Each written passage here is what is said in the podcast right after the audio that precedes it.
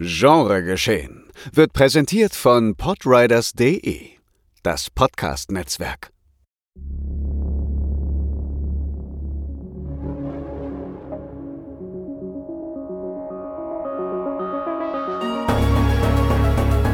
Genregeschehen. Der Podcast über den unkonventionellen Film. Mit Daniel Schröckert, André Hecker und Tino Hahn.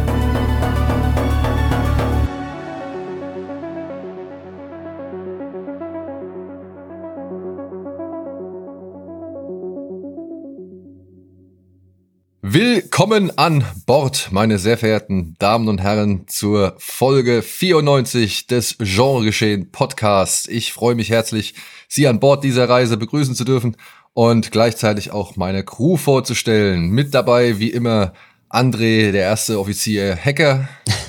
Weidmannsheil. ja, und Bootsmart Tino Hahn. Hallo. Hallo, und mein Name ist Daniel Schröckert, ich bin hier der Küchenjunge und ich versuche euch mal hier das heutige Bordprogramm vorzustellen. Ei, ei, ihr Landratten. Kommt an Bord und schippert mit uns eine Runde im Infinity Pool, in dem sich geklont und gepaart wird, ehe wir mit Kate Blanchett in Tar eine Weile in klassischen Gewässern verharren und den Einfluss von Macht und Größenwahn beobachten. Und dann holen wir uns noch Schwerverbrecher und Supersoldaten an Deck und stechen, schießen und prügeln uns durch die südkoreanischen Blutfontänen von Project Wolf Hunting. Viel Spaß! Richtiger Smoothie-Einstieg. ja, wir hoffen, ihr habt ein wenig Vorfreude auf diesen kleinen Trip, den wir mit einem Bad in unserem Infinity Pool beginnen wollen, oder? Wenn ich das richtig mhm. gesehen habe. Ja, solange das Wasser nicht zu kalt ist, ah, komme ich mit. Das äh, klären wir gleich. Oder der Infinity Pool zu seicht. oh. Oder der Badezusatz nicht salzig genug. Da werden die ersten zehn ins Wasser gesteckt, äh, gestreckt, ja. um zu fühlen, wie die Temperatur so ist hier allgemein. Gut, aber bevor wir darauf zu sprechen kommen, erst einmal die Inhaltsangabe des neuen Films von Brandon Cronenberg mit Alexander Skarsgård, Mia Goth, Cleopatra Coleman und unserem deutschen Vertreter Thomas Kretschmann.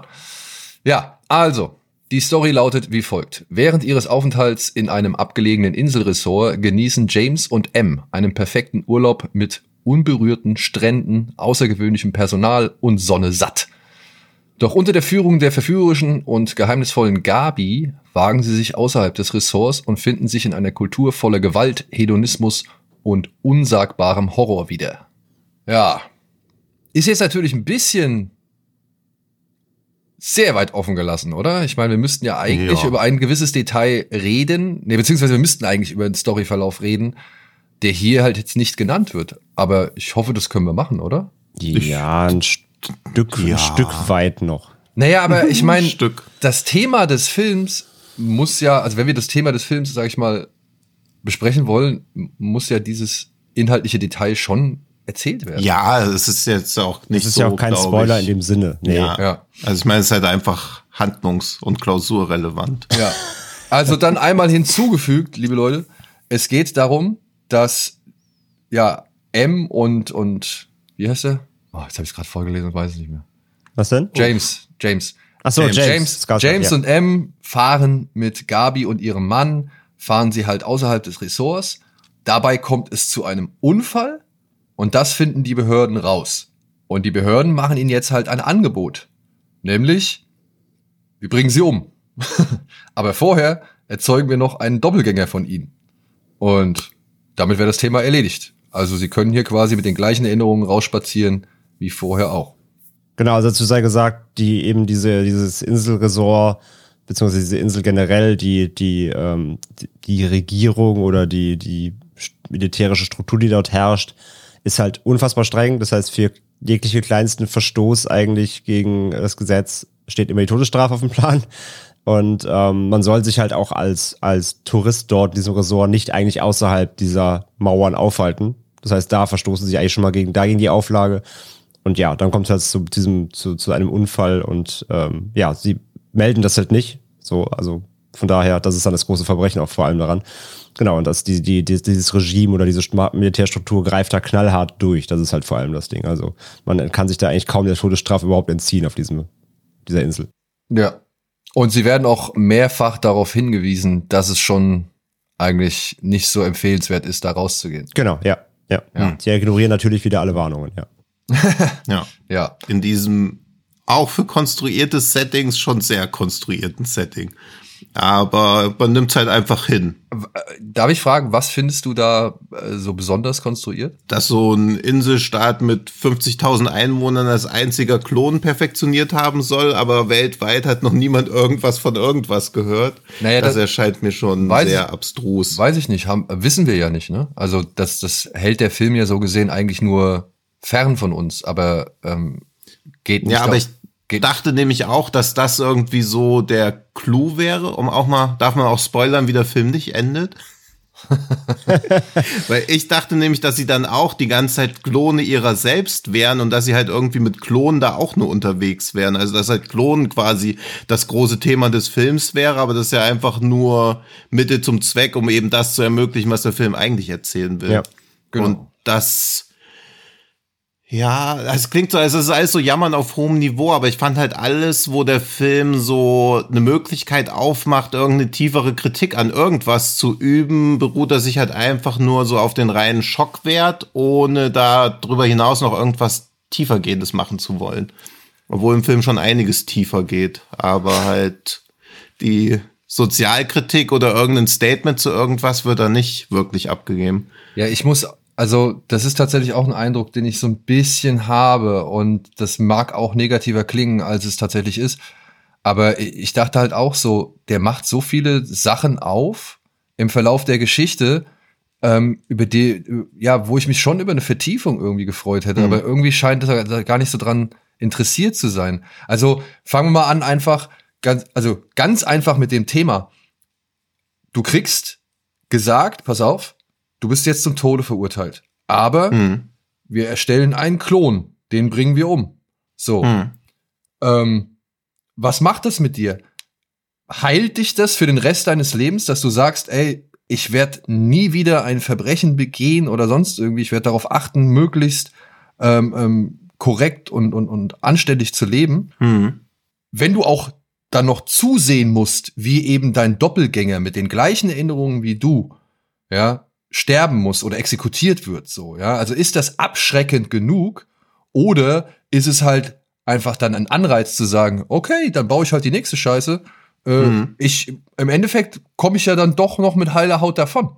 So, also ich fand das allein schon war ein spannendes Ding, so, ja. Mhm. Ja, eben, weil ja halt diese moralische Frage aufgemacht wird, wie man sich verhalten würde, wenn man halt eben keine moralische Verantwortung mehr hat, sondern immer das jemand anderem in die Schuhe schieben könnte. Und da natürlich muss man sich auch die Frage stellen, wie teuer ist denn ein Klon? Also es scheint ja nicht mal was zu kosten. Also es wird halt einfach gemacht. Das ist so ein Service, den die Regierung, also es gibt Todesstrafe auf alles, aber als Service-Dienstleistung können sie auch kostenlose Klons von naja. herstellen. Deswegen meine ich ja, dass halt diese wie, wie selbstverständlich sind denn Klone in dieser Welt? Das bleibt auch komplett offen. Aber es ist nicht kostenlos. Die müssen ja ordentlich blechen. Ja, ja, aber auch nicht. Also in meiner Fantasie kosten Klone mehr, wenn das ja, also noch keine Massen es, es, es, es, wirkt, es wirkt schon sehr, sehr ähm, verschwenderisch, wie sage ich mal. Und es ist nicht so, als ob ein Klon 10 Milliarden kosten. Genau. Es ist schon so eher so eine. Ja, ja deswegen als ob, also als ob, als ob du halt eine Dose Play-Doh ausschüttest und kletest dir halt ja. ein neues Ich so ein bisschen. Also es wirkt schon sehr rudimentär der ganze ja. Prozess. Ja. ja. Ja, ja. Und klar, das ist alles eine Parabel. Deswegen muss man da nicht so weit drauf rumreiten. Aber ich habe immer so ein bisschen Probleme, wenn Filme so Sachen als ganz selbstverständlich selbstverständlich darstellen, aber andere Sachen, wo man denkt, das finde ich jetzt selbstverständlich, ist dann sowas ganz, ganz Wo, abgefahrenes. Wobei ich das aber mochte tatsächlich eben, dass er diesen Prozess gleichzeitig als selbstverständlich darstellt, weil du dann eben genau darauf nicht rumdenken musst. Also das ist einfach als. Ja, aber dann hätte man ja auch von dieser Insel schon mal gehört. Also sie kommen da hin. Ja, aber, aber das meine, aber das, das, aber, aber das, das, mein, das also meine ich ja. Der Film konstruiert diese ganze Insel, alles, was darauf passiert, ja schon mhm. wie so eine parallele Re Realität. Ja, so, ja. Sobald du da wegfliegst, ist alles wieder ganz anders so. Also von daher finde ich das so als abgeschl abgeschlossener Kosmos, äh, aus dem mhm. es aus sich auch nie rausbewegt. Ja, du erfährst ja auch nie, wie sieht es außerhalb da. Es geht, befindet sich alles nur auf dieser Insel. Und ja. das ist dieser geschlossene Kosmos, diese Regeln sind halt so da, wie der Film das erzählt. Das ist halt einfach diese, das ist, wir befinden uns vielleicht jetzt nicht in der heutigen Realität natürlich. Mhm. Ähm, und von daher fand ich das okay, weil, wie Daniel vorhin schon gesagt hat, sind das alles nur ja so Stellschrauben, um dann eben das zu ermöglichen, was der Film ja ausspielen will. Und deswegen fand ich halt, dass er da jetzt auch nicht zu viel Zeit verschwendet, um darauf jetzt auch noch einzugehen, ganz gut, weil ich meine, Cronenberg ist ja jetzt kein. Oh, dass da keine Zeit verschwendet wird. Nein, ich meine ich mein darauf, er muss jetzt nicht eine halbe Stunde erklären, wie die Klonen funktionieren mhm. technisch oder sowas. Oder warum das jetzt geht. Weil ich meine, Cronenberg will jetzt hier auch, äh, ist jetzt kein Regisseur, der jetzt, der jetzt irgendwie so, so, so, so, so ein technisches Setup aufziehen will, sondern der hat ja dahinter, dahinter eine andere Vision, sag ich mal. Ja, ja aber ich meine ja, dieses Worldbuilding ja, fehlt ja komplett. Ja, das, das Worldbuilding ist halt einfach gesetzt. Also er erklärt es aber ja. nicht in, in kleinen äh, Schritten, in Details. Und das finde ich halt in Bezug auf dieses Klon, dass es einfach da ist. Dieses, diese, also die erklären das ja, also beziehungsweise so hingestellt, machen die das schon seit zehn Jahren oder 20 Jahren einfach jeden Tag. Ja, aber was so jeden auch Tag diese so, Entscheidung dass es dafür einfach war. so also ist, finde ich aber okay. Ja. Also ich, ich möchte davon auch nicht mehr sehen tatsächlich. Weil es entmystifiziert ja auch schon wieder viel und dann fällt halt genug wieder anderer Kram weg, der spannender ist, als mir zu zeigen, warum seit 20 Jahren mhm. Klon existiert. Ja, aber es soll ja so ein bisschen diese moralische Verderbtheit von allen zeigen und dann nicht zu zeigen, was eine Regierung dazu bewegt, genau das zu ermöglichen. Das finde ich halt ein bisschen schade, weil es wieder diese, diese gesamtheitliche oder gesellschaftliche Verantwortung wieder so auf die individuelle Verantwortung runterbricht. Und das mag ich immer nicht, wenn so Staaten sich zu was entscheiden und dann ist aber eine individuelle Verantwortung wieder. Also dieser Mythos, der da irgendwie transportiert wird, dass jedes Individuum für sich selbst zu entscheiden hat, wie es sich verhält in einem Environment, was der Staat dir ja vorgibt. Ich bin nicht so ganz sicher, ob ich das verstanden habe. Doch, habe ich verstanden. Ähm, ja, aber, ich, meine, aber, ich, also ich verstehe, was du meinst, aber auch hier halt, mhm. das ist halt nicht der Punkt von Cronenberg. Also er will ja nicht. Es ist, ist ja, aber das wäre ja, der für mich spannendere ver, ver, ver, Verstehe versteh, versteh ich komplett, verstehe ich komplett. Und das ist ja das Ding. Ähm, so, sobald du in diese Richtung gehst, glaube ich, wird der Film schon wieder zu greifbar. Und er will ja trotzdem hm. halt diesen, wieder diesen surrealen, äh, sehr, eher so Selbstreflexions, ja. ähm, Fragesteller machen, als jetzt einen, äh, er will ja keinen Politthriller machen. Und ich verstehe schon, dass es für dich eine spannendere Frage wäre. Ich hätte es halt ungeil gefunden, wenn er da mir zu viel ähm, Bodenständiges erklärt weil es geht ja dann eher in die andere Richtung. Und das mochte ich dann halt schon lieber. Aber ich verstehe deinen Punkt komplett, klar. Eigentlich musst du hinterfragen, so, wie kann es dazu überhaupt kommen? Wieso, wieso kriegt das von außen keiner mit? Äh, und so weiter und so fort. Wie ist es etabliert worden? Klar, die ja. Fragestellung verstehe ich schon. Aber ich, ich möchte kurz mal ein paar Sachen hinzufügen. Also, ich bin auch bei André, ich mag, dass das ein bisschen mehr offen gelassen wird. Denn bei, sind wir ehrlich, bei Prozessor wurde die Technik auch nicht großartig erklärt, die sie da haben. Ja, das, das wurde auch einfach ja, aber warum sie die Technik haben, wurde ja erklärt. Ja, ja. Wie sie funktioniert, ist ja egal, aber warum diese Technik gebraucht wird, ist ja integraler Bestandteil des Films. Und Thomas Kretschmann, Thomas Kretschmann mhm. sagt, es ist Teil des äh, Tourismusabkommens das sagt er äh, beim ersten Vorfall, sagt er denen. Stimmt, bei der, ja, beim Verhör beim ersten, ja. Dass das ja, aber dass man das, ja, also wirkt jetzt ein bisschen wie so Nitpicking, aber dass man das vorher nicht kennt, ich weiß nicht. Ja. Also wäre halt so, wie wenn ich nach Las Vegas komme, auf einmal so denke, hier sind ja überall Casinos. Und da möchte ich auch entgegnen, ähm, ich verstehe deinen Punkt, Tino. Ich, ich will mhm. es gar nicht kleinreden. Nur ich will auch nicht irgendwie dann verhehlen, dass der Film schon hier und da, zumindest mir, äh, mhm. dann doch glaube ich, das gegeben hat, was dir so ein bisschen da gefehlt hat. Nämlich, indem sie halt ständig sagen, wer geht denn hier nach Latoka? Also kein hm. Mensch kommt nach Latoka. Wie seid ihr hier drauf gekommen, irgendwie Urlaub zu machen und so weiter? Wir wissen alle, das ist streng draußen und, und Kacke und was weiß ich. Hm. Und ich meine, ähm, das ist nicht so weit von der Realität entfernt. Es gibt genug Urlaubsressorts, wo sie dir sagen, geh einfach nicht raus. So, sondern bleib hier, weil es ist hier Ägypten sicherer. Zum Beispiel. Ägypten zum ja, Beispiel. Tropical Islands. Ja. Und ich finde, dadurch, dass der Staat von vornherein so als richtig abgeschottet, als überhaupt eigentlich kein mhm. richtiges Tourismusziel irgendwie äh, eingeführt wird, fand ich dann diese, sag ich mal, plötzlich aufgebrachten Mechanismen und Strukturen, die mhm. dann erzählt werden, auch dann gerade in Form und hier nochmal mhm. dicken, fetten äh, Respekt an Thomas Kretschmann, gerade in Form von Thomas Kretschmann, so richtig schön aus dem Nichts heraus, angsteinflößend, aber doch mhm. mit einer gewissen Seriosität, mit einer gewissen Gravitas. Ich fand, der hat das halt mhm. äh, richtig gut und, und, und überzeugend und halt ausreichend erklärt, um zu sagen, ah ja, hm. okay, wir haben hier einen Staat, da will eigentlich keiner wirklich hin, aber wer halt hingeht, der nimmt gewisse Risiken in den Kauf. Und obwohl man sie vielleicht gar nicht so richtig kennt, obwohl man die Traditionen und die Kultur und sowas alles gar nicht so richtig kennt, aber man weiß, es gibt schöne Strände da. Und ich glaube, das ist ja auch der, also das ist ja der Punkt, auf den dieser Film ja dann auch noch hinausläuft. Und da bin ich dann wieder so ein bisschen konträr André. Ja, dieses, die Frage, ne, was ist Identität und, und wie definiert man sich selbst und wie unterwirft man sich selbst und, und welchen Reizen gibt man sich hin und so weiter und so fort. Ähm, die, ja, ist nur ein gewissen Bestandteil des Films Thema. Und dann geht's über in das, was Tino halt schon gesagt hat, dass dann plötzlich irgendwie es darum geht, auf wessen Rücken das eigentlich alles ausgetragen wird. Weil dann haben wir hier die, die, ja, die, die verschwenderischen, luxuriösen, ähm, rücksichtslosen und, und moralfreien reichen weißen Menschen, die hier eigentlich einen, einen sehr krassen Urlaub genießen so. Ja, und so ja zu Kosten der Einwohner von genau, Auf Kosten das ist ja so, ausnutzen das System, ja. Ja. Das ist ja so, wie wenn ich zu, bei Kino Plus zu Gast bin und währenddessen, während dem Zeitraum darf ich beliebig viele Leute in Hamburg totschlagen. Und die Einwohner von Hamburg sagen sich, geil, wir sind in einer richtig geile Tourismuslocation, juhu.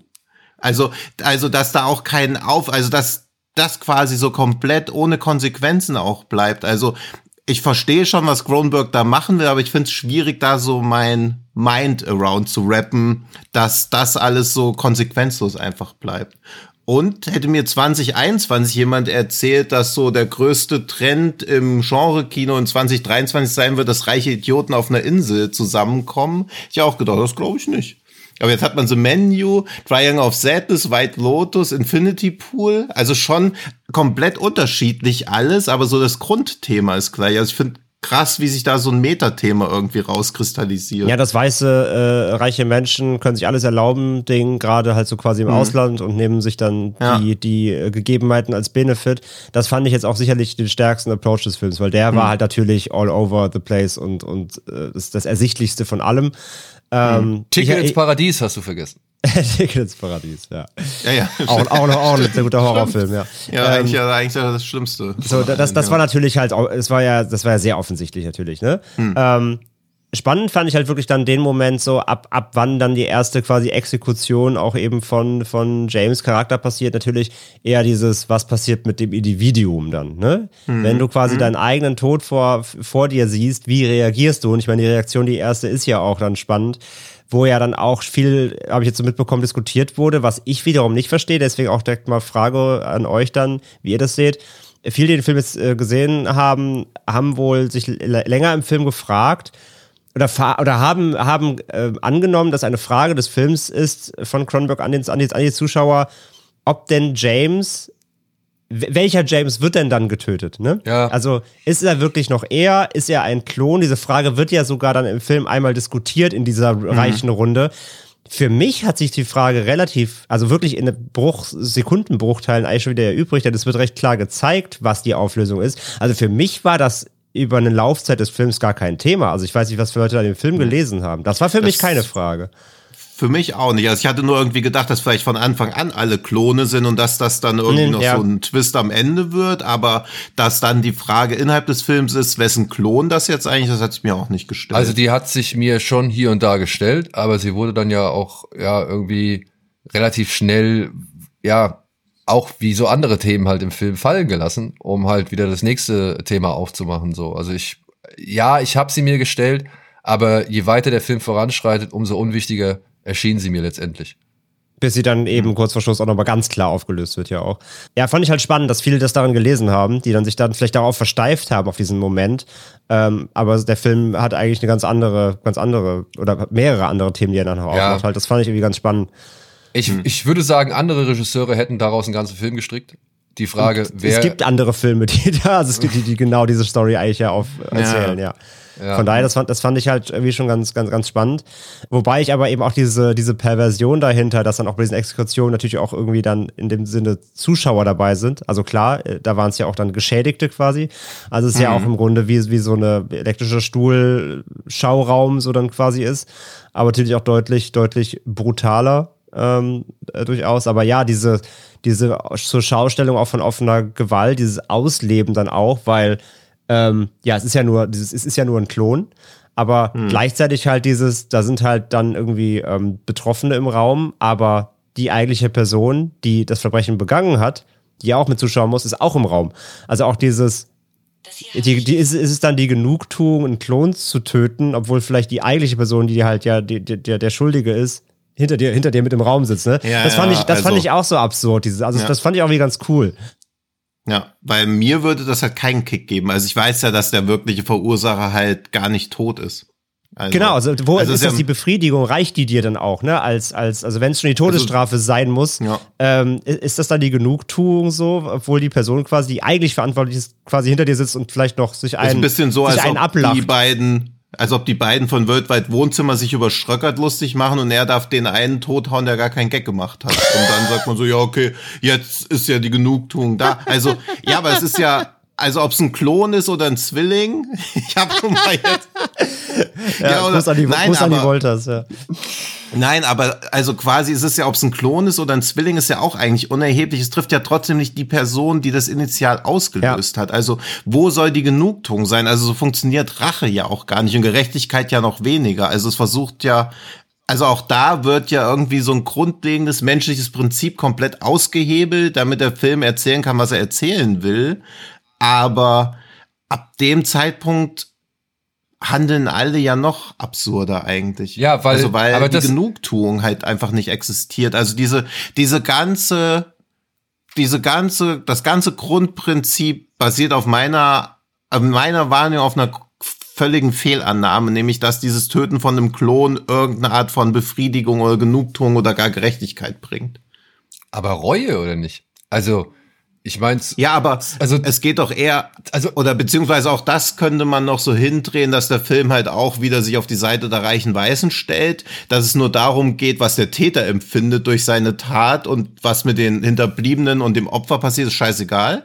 Was ja in Filmen oft so der Fall ist, dass es mehr um den Täter geht. Aber in einem System, was dadurch irgendwie eine Art von Rechtsstaat für sich etablieren will, müsste es ja auch darum gehen, was mit den Opfern passiert. Also sie erhalten ja weder eine Kompensation noch eine Genugtuung, noch er, erhalten sie irgendwie eine Art von Rache. Doch. Sondern es wird halt einfach. Naja, es wird halt einfach ein Klon getötet. Und sie wissen ja sogar, dass es ein Klon ist, wenn wenigstens so getan würde. Okay, aber, aber jetzt, das, jetzt muss ich einen kleinen Spoiler mal, glaube ich, ablassen. Ja. Aber sie lassen doch einen der Familienangehörigen des, des, den Klon töten. Also die kriegen Ja, ja, aber, aber auch, ja, aber. Also die kriegen doch ihre Rache. Also die Geschädigten bekommen doch ihre Rache. Ob sie wissen, dass das ein Klon ist oder nicht, ja, weiß ich nicht. Aber sie können sich zumindest an einem, an einem Verursacher des Ganzen, können sie sich rächen. Das ist ja, das, das, ja, das ist ja kein Verursacher. Genau das, was ich meine ja halt, ne? Ja. Äh, trotzdem sitzt ja ja, ja. Das, der andere Part direkt hinter, dahinter auf, auf der Bank. Also ist ja ein bisschen, ja, also. Ja, aber, ja, aber ich glaube, das ist Latoka dann letztendlich scheißegal, weil Latoka ja, hat zum einen Geld verdient, hat zum anderen den anderen, äh, den, den, den, sag ich mal, den Tätern die Möglichkeit gegeben, eine Form von Reue oder Bereuen oder was weiß ich und Schuld und sowas äh, zu entwickeln, zu zeigen. Ja, oder halt abzukotzen oder keine Ahnung was.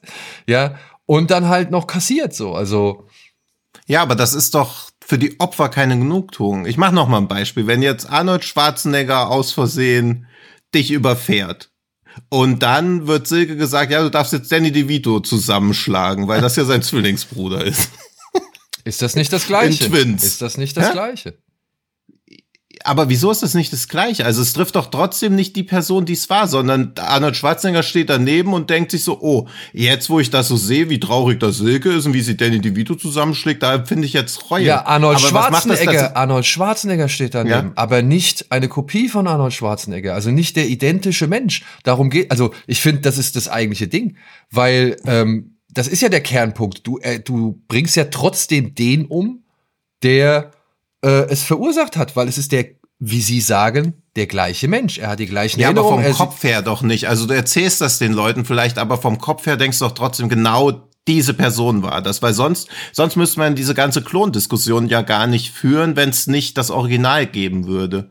Also wenn kein Original von irgendeinem Menschen überhaupt jemals existieren würde, dann muss diese Klondiskussion gar nicht stattfinden, wenn alles gleichwertig ist. Dann ist es ja auch, dann könnte Stellan, also dann wäre es irgendwie cooler zu sagen, dass Stellan Skarsgård, also das Original, sich erschießen muss und sich selbst töten, damit und der Klon lebt einfach weiter und hat das gesehen, das war das, wenn ein Verbrechen passiert, musst du dich erschießen, sodass der Klon dadurch gleichzeitig noch eine Lektion lernt, aber so ist ja keine Reue da, wenn, weil irgendwie wird die Person ja dann doch wertiger gemacht, weil für sie kommt der Tod gar nicht in Frage, sondern nur von dem Klon. Also ich verstehe dieses Gleichwertigkeitsargument nicht, weil das ist ja de facto nicht gegeben. Aber wenn sie jetzt den, den, den Opfern sagen, das ist das Original, das, das wissen wir ja nicht. Aber wird das den Opfern gesagt, dass das das Original Weiß ist? Weiß ich nicht, das erzählt, sagt der Film nicht. Aber vielleicht sagt es der Film. Aber wird es den Tätern gesagt, dass sie das Original sind? Nein. Hm. Ja. Äh, hm. Also, Kommen wir mal zum Gore.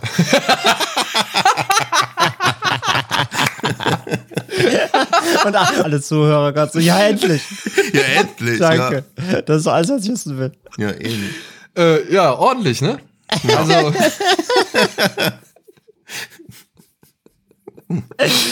oh mein Gott.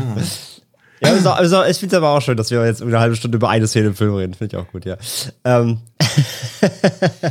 ja, also ich muss sagen, inszenatorisch, die, ich fand den so ein bisschen, so ein bisschen britisch ent, äh, ent, ent, so, so verblasst wenn ihr versteht, was ich meine. So von den mhm, Farben mhm. her, das wirkt alles nicht mhm. unbedingt tropisch, farbkräftig, einladend, warm, sondern es wirkt alles eher schon ein bisschen kalt, obwohl es halt auch in einer warmen Region spielen soll. Ähm, ja, es gibt wieder diese surrealen Spielereien, die ja, glaube ich, von dem Kam gleichen Kameramann wie bei äh, ähm, Possessor gemacht Ja, ja, das musst du ihn wieder. Ja. Ja, unser ähm, guter Freund. Und der, dem gelingen natürlich, wie schon bei Possessor, diese Sequenzen, wo man nicht sicher ist, ob man das wirklich gerade gesehen hat, was man gerade gesehen hat. Ja. Ähm, das allerdings muss man hinzufügen, ich weiß nicht, wie das hier in Deutschland mit den regulären Kinoverführungen sein soll. Sie haben uns bei der Presseverführung gesagt, dass wir noch in den Genuss der ungeschnittenen Fassung kommen oder beziehungsweise der, wie sagt man dann in Amerika, der unrated Fassung. Mhm. Ja. Mhm. Ähm, die Fassung, die dann jetzt wahrscheinlich im Kino landet, ist trotzdem genauso lang wie diese unrated Fassung, aber gewisse Bilder wurden halt einfach ersetzt. Das kann ich sagen, weil ich inzwischen beide Fassungen gesehen habe und ich weiß auf jeden Fall, die Szenen, die sich vor allem um Geschlechtsteile von Menschen drehen, die man sonst nicht so sehr in Nahaufnahmen zu sehen bekommt, die äh, sind auf jeden Fall entfernt worden. Aber es gibt auch hier und da vielleicht ein oder zwei Frames an Gewalt, die auch, ähm, naja, nochmal ausgetauscht worden sind. Also was auf jeden Fall Fakt ist, dass die Laufzeiten gleich sind. Also es, das genau. ist, es wird mit Alternativmaterial gearbeitet. Es ist nichts rausgeschnitten. Es sind einfach andere Kameraeinstellungen, ja. Ja, und das kann man jetzt gut oder schlecht finden. Ich muss sagen, ich war hier und da überrascht, dass er das macht, weil mir war klar, das wird er halt never ever für einen Kinostart in diversen Ländern durchkriegen. Aber wenn es seine, sag ich mal, Vision ist und wenn er das so kompromisslos durchziehen will, äh, go for it. Und ja, ähm, der Film hat wieder ein paar Szenen, wo ich gedacht habe, hui, das sieht schon wieder erstaunlich gut aus. Der Schmerz oder der Ekel wird echt gut transportiert. Und auch die, die, die Intensität, mit der Gewalt ausgeübt wird, ist auch wieder entweder beängstigend eiskalt oder halt wirklich roh und, und, und erschreckend brutal so. Und trotzdem hat mir dieser eine Moment gefehlt oder ja, von dem es im Prozessor gleich zwei gab, wo ich wirklich geschockt war, wo ich gedacht habe, uh, das macht er, krass. So, das, das hat mir irgendwie gefehlt. Selbst die eine Szene, ähm, in der es, sag ich mal, auch wieder so ein bisschen surrealer wird und ähm, wie soll man sagen, er im metaphorischen Sinne so eine Art Nuss knackt, ähm, da war ich weniger geschockt, als ich es für möglich gehalten habe. Ich weiß nicht, wie es euch geht. Hm. Es war, es war halt alles nicht so. Bei Possessor hat er irgendwie so eine andere ha Härte und Kälte noch gehabt. Da war, kam die Gewalt immer so, immer so reingeplatzt, weil du, weil die, also du wusstest schon, wie der Aufbau grob ist, aber es ist, es hat sich dann trotzdem irgendwie so unvorbereitet getroffen. Mhm. Fand ich jetzt bei Infinity Pool war sie ein bisschen erwartbarer. Ja, gut. Ähm, weil du natürlich jetzt klar, also wenn du Possessor auch gesehen hast, dann hast du jetzt auch so ein bisschen sein, sein, sein, seine Artist Directing auch drin. Also ne, mal Anti, Antiviral ist mal, mal rausgenommen, aber ähm, dann, dann weißt du ungefähr auch, wie er das aufbaut. Aber die, also hat aber das Gefühl, die Gewalt, mal abgesetzt vielleicht von, von eben den Exekutionsszenen so, war auch dann ein bisschen untergeordnet, sondern es ging hier mehr auch vor allem um dieses Surreale. Ich meine, hier wird ja auch viel mit Drogen gespielt, ja, LSD-Trips und Co., diese ganzen ähm, dann auch optischen Spielereien, gerade diese, diese ja ausufernde ähm, äh, Orgienszene, kann man sagen. Äh, da geht, da geht's, da geht's, ihm geht's halt jetzt nicht primär um die rein physikalische Gewalt, glaube ich. Und ja, wenn sie da war, wie gesagt, die, die, die Effekte sind trotzdem ähm, super und auch wirklich, es gibt auch harte Momente, aber wie gesagt, da nicht so die, diese kalte Härte vom Prozessor erwarten, es geht mhm. schon eher in eine andere Richtung. Fand ich jetzt aber auch nicht, also nicht schlimm, also mir hat jetzt nicht hier wieder Gewalt gefehlt, sondern die, der Ansatz ist ja doch ein anderer. Es geht ja auch mehr um diese, zum einen auch psychische Gewalt, die vor allem durch diese Gruppendynamik ausgetragen wird. Es geht ja auch so ein bisschen um dieses ja, der, der, der, der Masse mitlaufen, sich dieser, dieser, diese Unterwerfung fast schon durch diese von, von James, die halt durch, durch Gabi mir Gott vorangetrieben wird. Und eher dieses, also was mich am meisten im Film beeindruckt hat und was ich dann auch am zermürbendsten fand, ist eigentlich, und da finde ich halt auch die Besetzung von Skarsgård so geil. Der Typ ist halt ja einfach irgendwie zwei Meter groß, äh, voll der Hühne und so, ne, kennt man ja. Ich meine, guck dir Northman an, er ist ein, einfach ein absolutes Tier, wenn er will. Und durch seine Präsenz, die körperliche Präsenz, fand ich stark, wie er aber als Figur dann in diesem Film immer weiter gebrochen wird. Also er, er ist einfach ein, er ist einfach ein physikalisch äh, auffälliger äh, Mann, der aber nachher irgendwie so am Ende ist, dass er wirkt wie so ein ein Zentimeter klein mit Hut, ja, also diese, diese, diese, diese, diese, diese, diesen Leidensweg dann eben quasi, der ihn da so, so bricht, physikalisch und mental. Das fand ich beeindruckend, weil dann, dann, dann hast du da diesen gestandenen Mann, der halt irgendwie am Ende ist, heult, am Boden kraucht. Und dieser Kontrast, den fand ich echt ziemlich cool. Und das war dann auch eher das, das Beeindruckendere als irgendwie eine, eine rein physikalische Gewalt für mich. Das fand ich, hat der Film ganz gut gemacht. Aber ja, wie gesagt, sonst geht's mehr in dieses Psychedelische rein, was ja Prozessor auch in manchen Szenen hatten, aber finde ich hier, hier war ihm darauf, finde ich, noch mehr, hat er noch mehr darauf geachtet und mehr, noch, mehr, mehr Wert darauf gelegt, fand ich hier bei, bei Infinity Pool. Ja. Ich fand halt auch, dass man bei Infinity Pool eher so beobachtet und nicht wirklich dabei ist, weil halt auch alle Charaktere also ich finde schon, dass man so viele Parallelen zu White Lotus findet, aber da sind die Figuren halt alle so different shades of Scheiße und bei Infinity Pool sind halt alle gleich Scheiße. Also es ist irgendwie auch nicht abwechslungsreich, äh, wie sehr die Charaktere oder wie sehr ihre Motivation voneinander abweichen. Was ich auch, was jetzt irgendwie schlimm klingt, aber ich fand es eigentlich auch interessant, dass alle relativ primitiv oder stumpf da denken und gar nicht so komplexe oder kompliziertere Gedankengänge bei dem haben, was sie da machen, sondern es einfach relativ straight durchgezogen wird, während die, äh, während die Inszenierung ja alles andere als straight ist. Also diesen, diese Dissonanz fand ich recht spannend zu beobachten, aber ich war emotional halt nicht drin. Also es war halt einfach so ein Zugucken. Ja, ich muss auch sagen, so, so wie bei, bei Possessor war ich irgendwann echt wirklich körperlich angegriffen so oder da, hm. da wurde ich geschockt so, weil das fand ich halt schon, das waren fiese Szenen, die mich irgendwie alle erwischt haben. Und hier muss ich auch sagen, blieb ich ein wenig distanziert, weil sich mein Mitleid dann doch mit sehr vielen Figuren in Grenzen hält. Aber ich müsste vielleicht eine kleine Spoiler-Diskussion aufmachen, mhm. wenn das äh, euch recht ist. Ja, klar. Ja? ja. Dann ab hier mal ein kleiner Spoiler. Denn ich habe mich am Ende gefragt, Herr Skarsgård geht ja so gesehen nicht unbedingt allzu gebrochen daraus. Oder will mir der Film halt sagen, dass er nicht allzu gebrochen daraus geht? Weil mhm. er hat am Ende ja zum ersten Mal Eigeninitiative übernommen. Er entscheidet sich ja komplett gegen alles. Das ist zwar jetzt mhm. vielleicht nicht das ultimative Happy End, äh, was man da halt, sag ich mal, zu sehen bekommt, aber diese gesamte Erniedrigung und dieses gesamte zur Schaustellen seiner eigentlich doch relativ schwachen Persönlichkeit, weil er ist ja immer schon abhängig gewesen von entweder seiner Frau M oder eben halt jetzt abhängig von dieser Clique, die ihn da so begeistert aufnimmt, aber ihn am Ende auch nur ausnutzt und halt mit seiner, sag ich mal, schwachen, mit seinen Minderwertigkeitsgefühlen, sag ich mal, spielt als erfolgloser Autor. Ja. Mhm.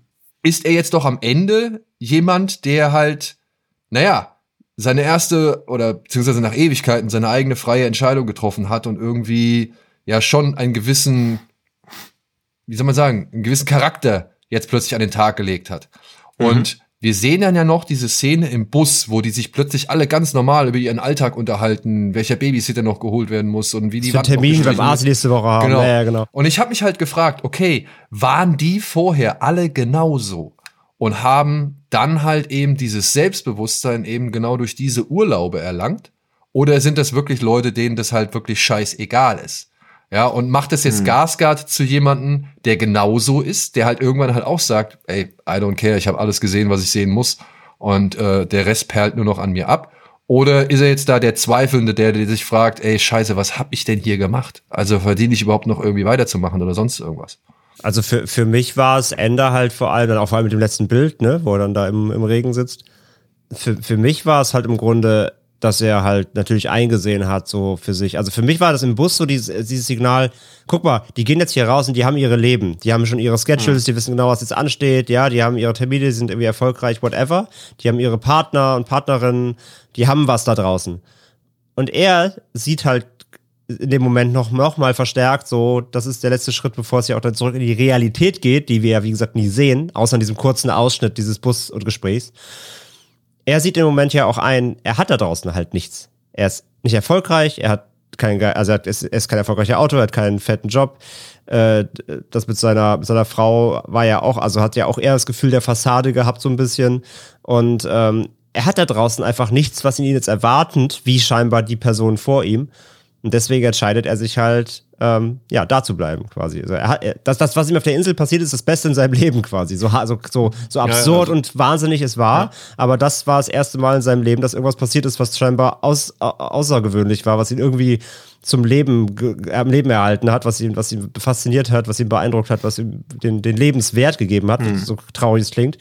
Und deswegen sagt er halt, ey, da draußen in der Realität wartet nichts auf mich dann kann ich auch in diesem Anführungszeichen Paradies bleiben. Was für, also, ja, ist ein bisschen ja. fast dasselbe Ende wie bei Hurt Locker auch, wo er dann am Ende ja, vor diesem ja, Regal mit den ganzen Frühstücksflocken steht und sich so denkt, Alter, das überfordert mich komplett. Ich gehe lieber wieder in den Krieg, da weiß ich, was ich habe. Ich gebe ich ja. Bombmen schärfen, ja.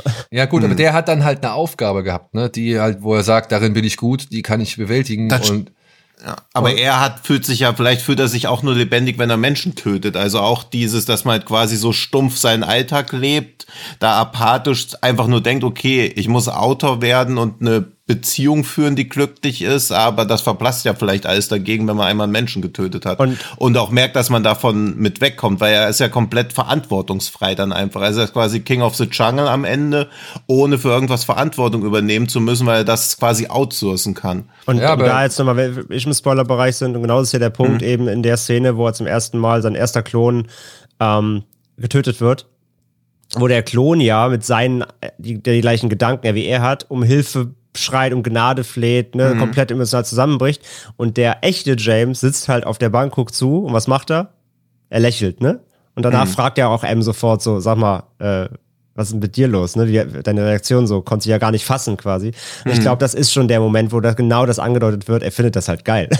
so, ja. und das ist es halt, er, er, er will diese, diese stumpfe Frau, Haus, Kind, Buchschreiben, Scheiße gar nicht. Er will diese, dieses extravagante äh, ja, oder halt wieder, dass der Mann zum Wilden zurück. Ja, er will dieses destruktive Leben, er findet das geil, ja. was er da macht. Genau, das ist halt der Punkt, ja. Ja, weil es halt einfach so ein Survival of the Fittest, aber du bist halt einfach nur so fittest, weil du halt als erstes da warst. Also er ist ja gar nicht so fittest. Alle anderen sind ihm ja eigentlich auch überlegen, aber er ist halt auch da gewesen. Aber, aber er hat ja jetzt Zeit bis zur nächsten äh, Touristensaison, um noch ein bisschen zu trainieren. So kann ein paar Leute abstechen. Das ja, ja, und das wäre halt spannend gewesen, weil ich sag's lieber vorweg, ich bin kein Serienmörder, deswegen kann ich auch nur mutmaßen, aber dass so der erste Kill halt noch der krasseste Thrill ist, dann denkt man wahrscheinlich so, pff, ich habe jemanden umgebracht, scheiße, scheiße, scheiße. Da macht man es nochmal und nochmal und irgendwann wird auch ja das zur Routine und das wäre ja. halt spannend zu sehen, wie er nach 15 Morden drauf ist, weil irgendwann wird das ja auch langweilig. Also was kommt danach? Ja, ich finde aber, das siehst du ja anhand schon ein bisschen dieser Gruppe. Die sind ja schon mhm. so abgewichst und das meine ich. Ne, diese, die Gruppe ist das danach. Für die ist das Spiel nur neue Leute reinholen. Und genau das wird ihm dann auch passieren. Ja, das, er wird dann auch zur, zur, zum, zum Anheizer. Er holt dann, er ist dann der Nächste, der die Leute aus dem Ressort rausholt und auch zu so mm, Scheiße zwingt. Ja, okay. Ja. Also ich glaube, er gliedert sich dann lieber in diesen Prozess ein, um dann, mhm. ja, aber ich glaube, das, das sieht man an der, der Gruppe, so die sind ja alle komplett abgewichst. So, die handeln mit, fuchteln mit Waffen rum, die ja, ist alles scheißegal. Das, das fand ich dann, also einerseits war das stark, hat den Film aber auch irgendwie schwächer gemacht, weil da war es dann auch wieder ein bisschen so The Purge-mäßig, weil auch da die Verantwortung ja wieder vom Individuum weggenommen wird. Oder so, oder sie sich zumindest davon distanzieren können, weil der Staat bietet das ja halt einfach an. Ja, ja das finde ja, ich halt klar. immer so ein bisschen schade, dass das Individuum die ganze Zeit. Optisch, ne? Also spätestens, wenn sie ihre Masken rausholen, klar, ja. dann da kommen unweigerlich die Purge-Vibes ein bisschen raus, mal abgesehen von der halt Thematik, so, ja so schade, dass ich mir einen Film angucke, wo die ganze Zeit um die Verantwortung des Individuums gibt und dann kommt irgendwas Abstraktes und nimmt diese Verantwortung ein Stück weit wieder weg. Ja, äh, verstehe ich schon. Aber nichtsdestotrotz auch fand ich diese, finde ich diese Szene so geil, ähm, wo sie ja auch diese ganze Thematik, sind wir Klone oder nicht, mhm. auch noch selbst verarschen. Ja, aber das, da habe ich mich dann auch gefragt, so, ja, aber jetzt, jetzt ist doch eigentlich echt der, der erste Moment zum Zweifel angebracht, weil die, die Regierung inszeniert ja wahrlich, dass sie die Echten sind, die jetzt ja. umgebracht mhm. werden. So, warum sollten ja. sie das machen? So, ja, also zu welchem Zweck?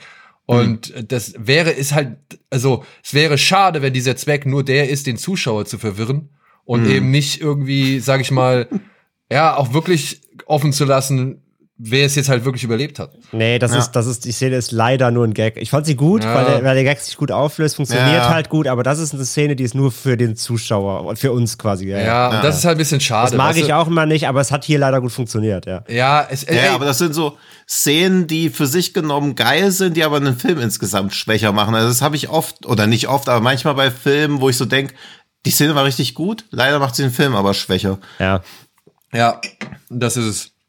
Gut, Spoiler Ende, oder? Ja, ja, ja eben. Spoiler Ende. Und äh, ja, ich würde einfach sagen, dass bevor wir jetzt uns auf weiter ja. verrennen, mal kurz Fazit, also von mir, ist, weil es klang jetzt auch schon zwischentönen doch teils sehr negativ. Ich hatte schon großen Spaß mit dem Infinity Pool. Mhm. Ich mochte wieder Cronenbergs trotzdem Vision.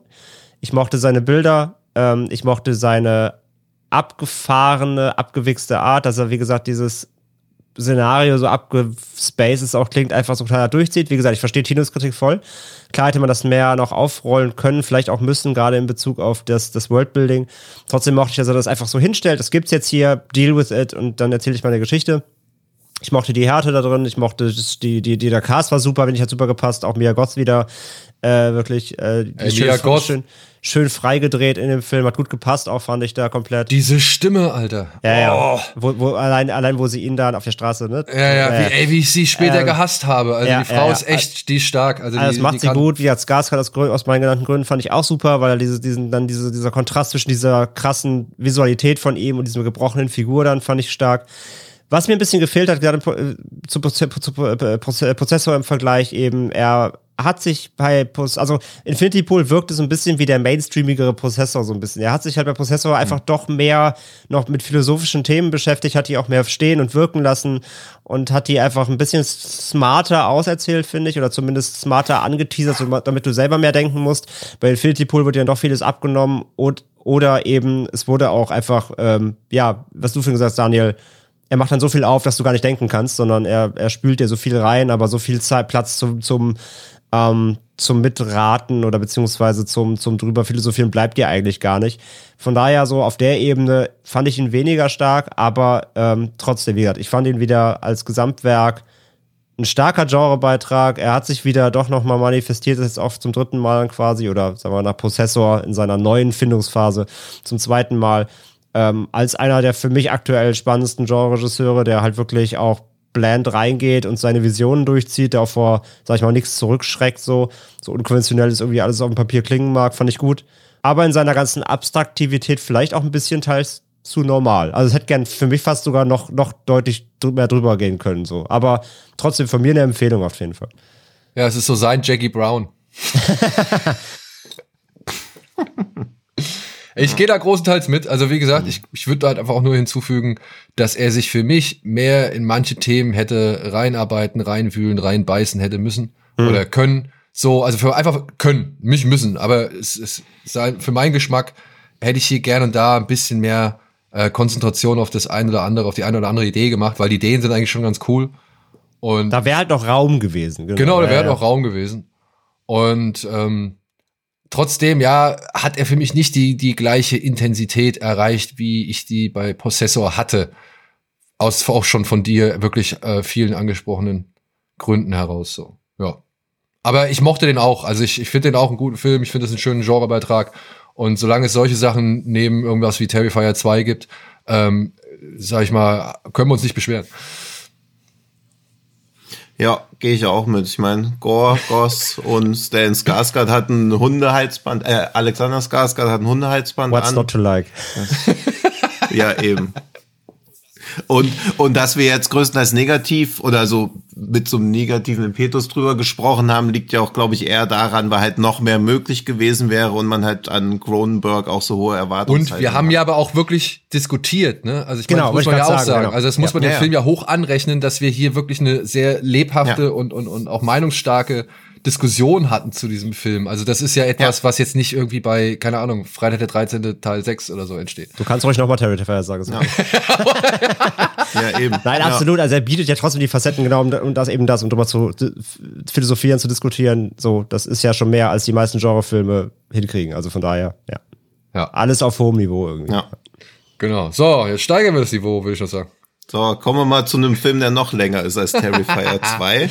Ja, Terrifier. Tarifier 2. Nee, Terrifier. Tarifier Tarifier 1. Wir reden über Tar von Todd Field, dessen Inhaltsangabe auch schon deutlich länger ist als alles, was wir bis hier vorgelesen haben. Oh Gott. Fangen wir mal an. Oh nein, acht Zeilen. Acht. Zeilen. Nee, nee, nee. Hör mal zu. Die, Hör mal zu. Ja, okay. Warte, ich setz mich ja, hin. warte. So, die renommierte Dirigentin und Komponistin Lydia Tarr, die erstweibliche Chefdirigentin der Berliner Philharmoniker, hat eine beneidenswerte Karriere hingelegt, von der nur wenige träumen können. Sie ist auf dem Gipfel ihres Könnens. Als Dirigentin orchestriert Lydia nicht nur, sie manipuliert. Als Pionierin geht die leidenschaftliche Virtuosin in der männerdominierten Klassikbranche neue Wege. Außerdem bereitet sich Lydia auf die Veröffentlichung ihrer Memoiren vor, während sie Arbeit und Familie unter einen Hut bringt. Sie ist auch bereit, eine ihrer größten Herausforderungen anzunehmen. Eine Live-Aufnahme von Gustav Mahlers Symphonie Nummer 5. Doch Kräfte, die selbst der gebieterischen Maestro nicht kontrollieren kann, nagen langsam an Lydias durchdachter Fassade und enthüllen die schmutzigen Geheimnisse des Genies und die heimtückische zersetzende Natur der Macht. So, und jetzt nennen wir mal eine Inhaltsangabe, die länger war. Weiß ich nicht. Wie lang ist die vom Project Wolf Hunting? Ja, die ungefähr die Hälfte. Oh, vielleicht ist das auch so eine Faustregel, dass Horrorfilme haben maximal fünf Zeilen Plot-Zusammenfassung. Terrifier 2 schon Das- 10. Ja, das werde ich mal in Zukunft beobachten. Ja, genau. Erstell mal eine Studie.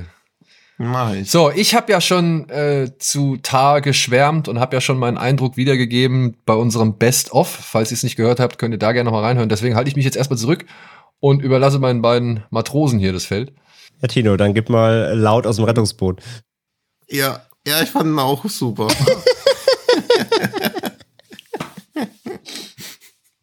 Aber, Nee, pass auf, also sagen wir es mal so, Ja. könnt, könnt ihr mich verstehen, warum ich diesen Film mit in diese Ja. hier reingebracht ja, habe? klar. Na klar, weil die Schreie aus Blair Witch Project drin Ja, sind. genau, nur, nur deswegen. Ja. Nur Ja, deswegen. nur deswegen. Hätte ich die nicht wiedererkannt. Ja. Naja, also ich finde auch, dass man da mehrere Lesarten dran anlegen kann. Es- Man kann es auch als sehr düsteren Psychothriller, der dann entsprechend slow-paced eigentlich ist und aber auch als ja als lupenreines Drama sehen. Also ich glaube schon, dass man je nach Interpretationsansatz oder auch je nach Lesart da ganz verschiedene Arten von Genres oder von Ansätzen drin entdecken kann. Ja, auch gerade wie sie durch diese Macht korrumpiert wird. Also, das hat jetzt nicht so einen besessenen Horror-Vibe, aber irgendwie wird sie ja schon zu was anderem im Laufe des Films. Ja, vor allem, also ich denke auch, also das so ein Eindruck, den ich hatte, dass sie sich ein bisschen in ihrer Macht überschätzt oder verschätzt, Ja, ja, ne? ja. Dass, dass die, diese Macht ihr halt, oder ja, Macht ist halt, du bist der Dirigent, ne? Du gibst alles vor, du bestimmst, du, du legst fest, du suchst aus, du, du sagst dem, mach das, mach schneller, mach tiefer, mach irgendwas. Und ja, diese Macht hat sie, glaube ich, auch echt in einem Sinne berauscht, der halt letztendlich nicht gut für sie ist. Naja, sie ist ja besessen, also sie ist ja quasi davon besessen. Das ist ja wie ein Dämon, der immer mehr von ihr einnimmt, bis sie schließlich sich nur noch darüber definiert und dann halt realisiert, was sie darüber hinaus alles verloren hat oder im Begriff ist zu verlieren. Ja, Ja, was ich, also, ich wusste halt, ja, wirklich, bis ich den gesehen habe, nicht, was ich von dem Film irgendwie erwarten soll. Also der erste, Be- der erste Berührungspunkt war damals bei unserem Tease Me, was wir bei euch aufgezeichnet haben bei Rocket Beans. ja.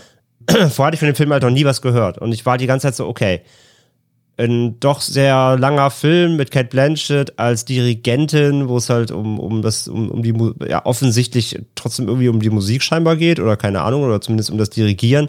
Was, was soll ich, was soll ich da erwarten? Ja, was, ich war so schon so irgendwie skeptisch, ob das was für mich ist.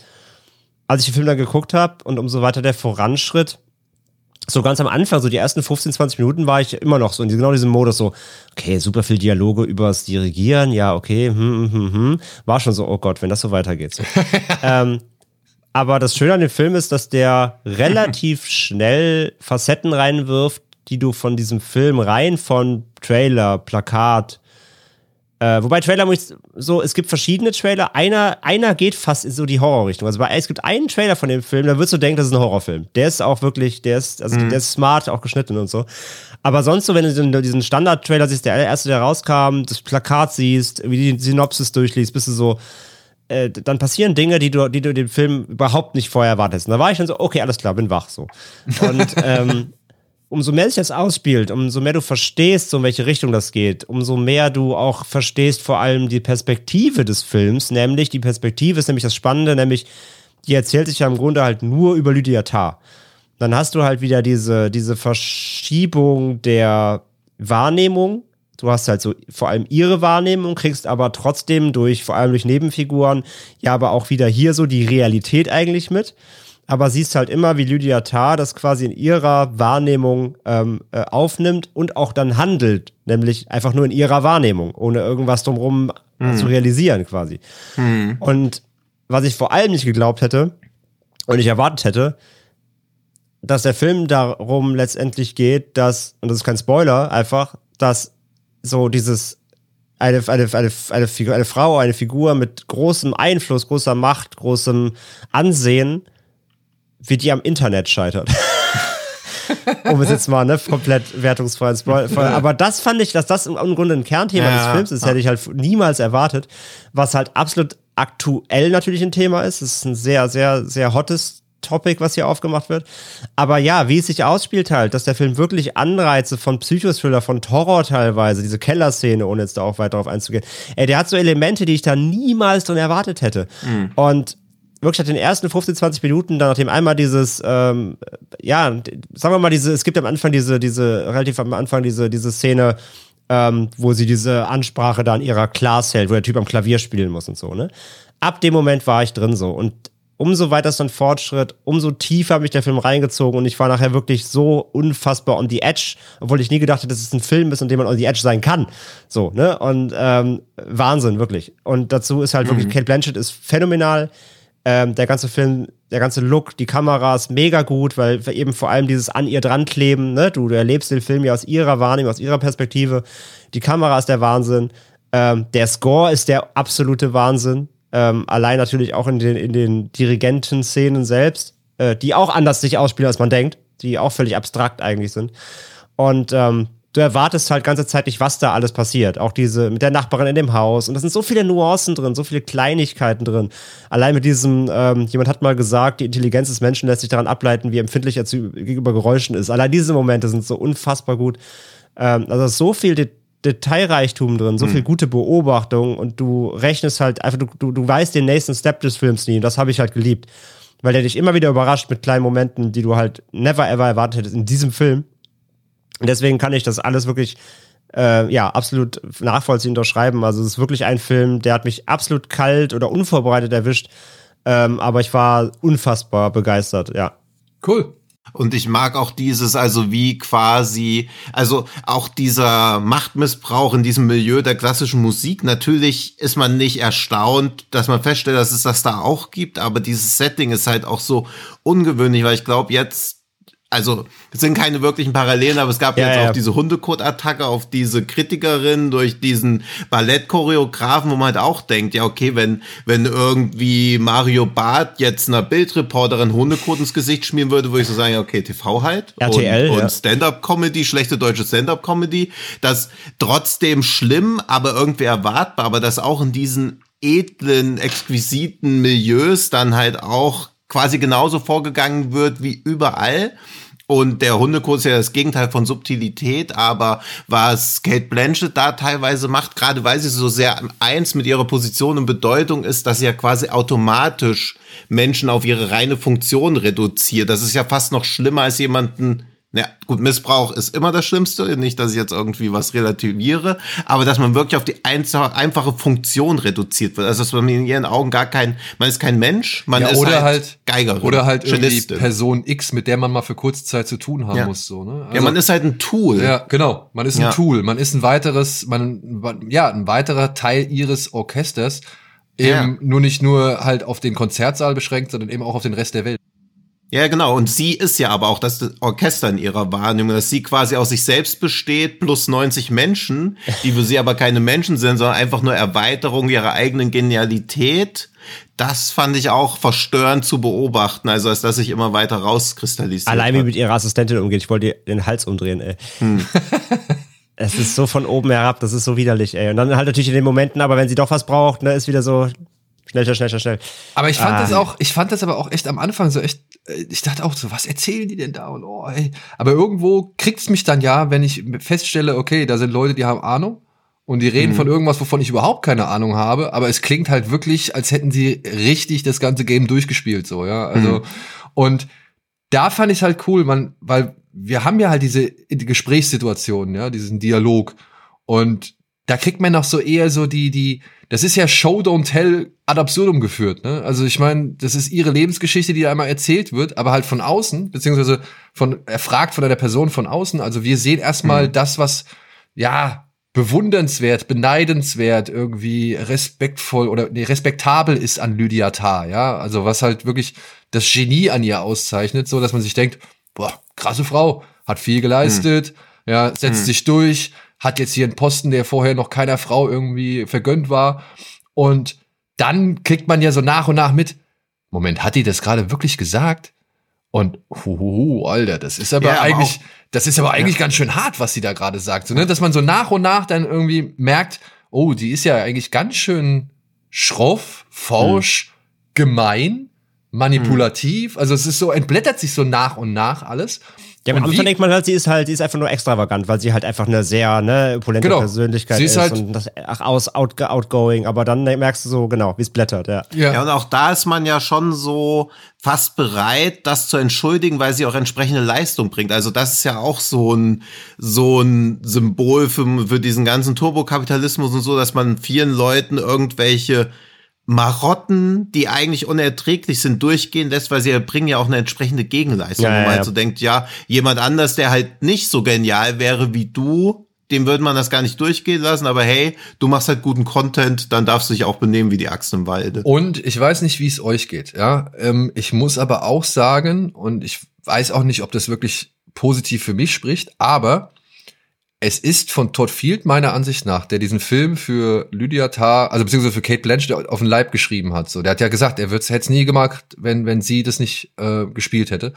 Ähm, Ich finde halt zum einen durch das Casting von Kate Blanchett und halt eben durch die Tatsache, dass sie eine Frau ist, hat das bei mir alles deutlich länger gebraucht, beziehungsweise war ich erstmal deutlich verzeihender.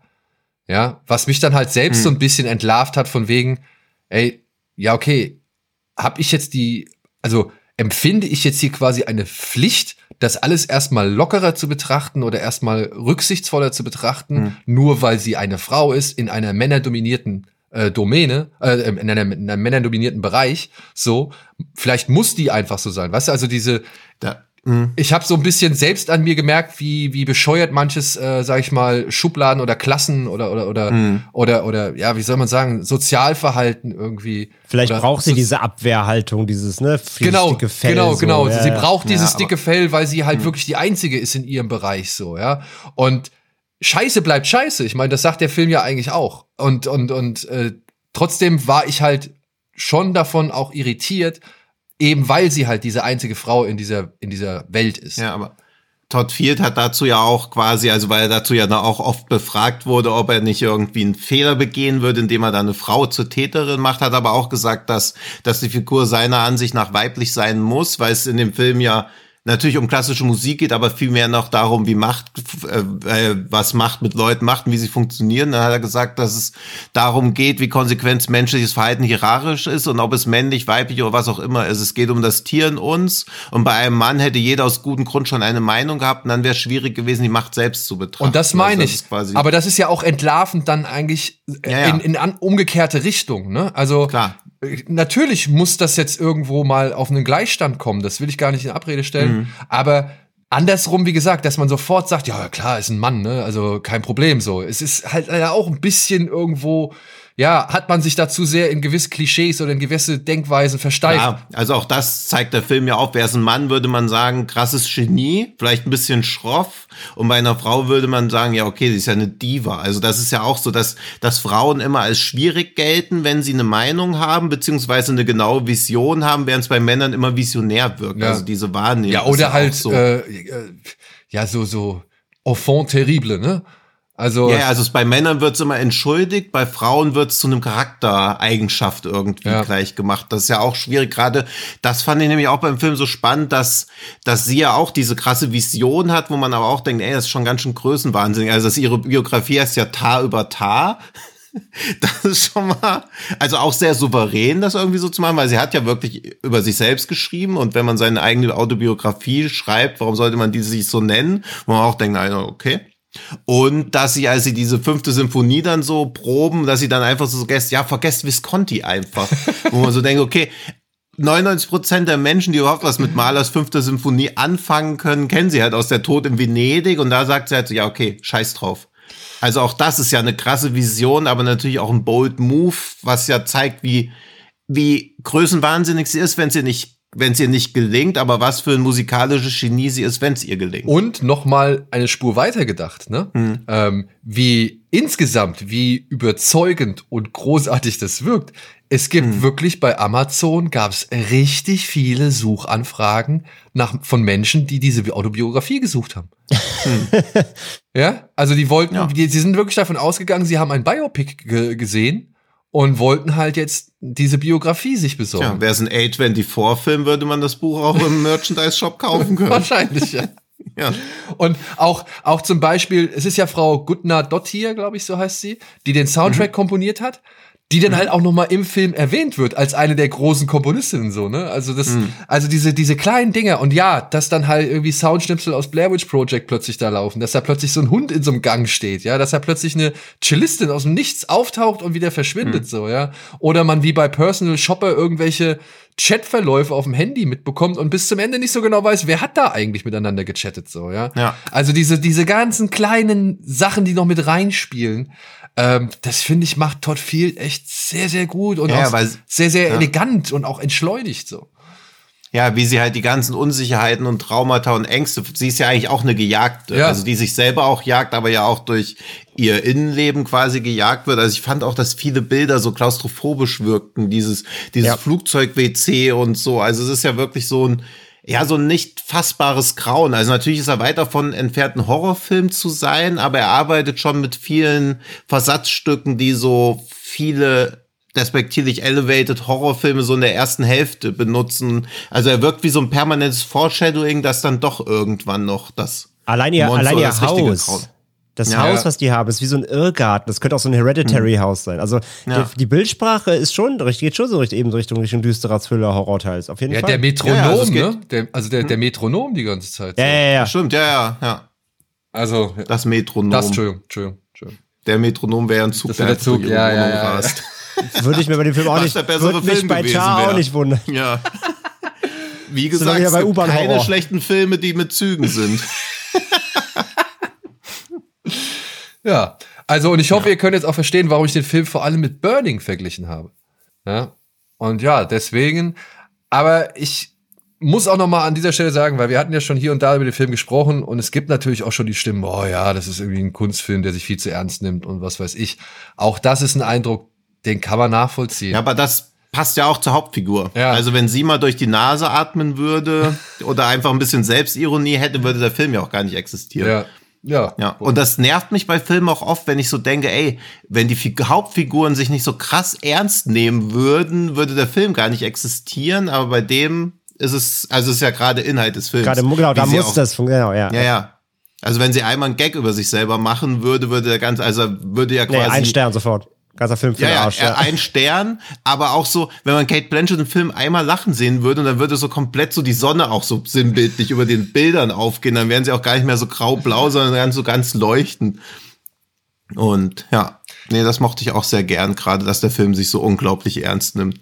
Und halt auch echt, ich fand auch immer wieder erstaunlich, wie minimalistisch effektiv dieser Film inszeniert ist. Ne? Also der, der Mhm. erlaubt sich ja keine großen Kameraspirenzchen oder sonst irgendwas, Ja. aber schafft es dann doch ähm, über, über ja, weite Strecken eine gewisse Spannung. Und wenn es nur so eine kleine minimale Grund, so, so, so ein Grundknistern äh, Knistern ist so, ja. Mhm. Aber das hält der irgendwie mit seinen Perspektiven und seinen Bildern so schön aufrecht.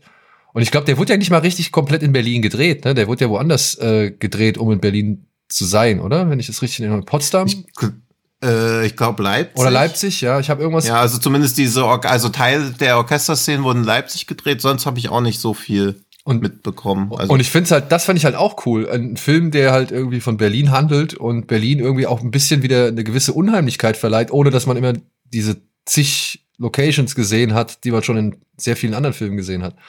Also das Plus äh, die ganzen Sprachen halt auch, ne? Ja, die, ne? Die Spr Sprachwandlung. Ey, und Kate Blanchett auf Deutsch ist schon ja.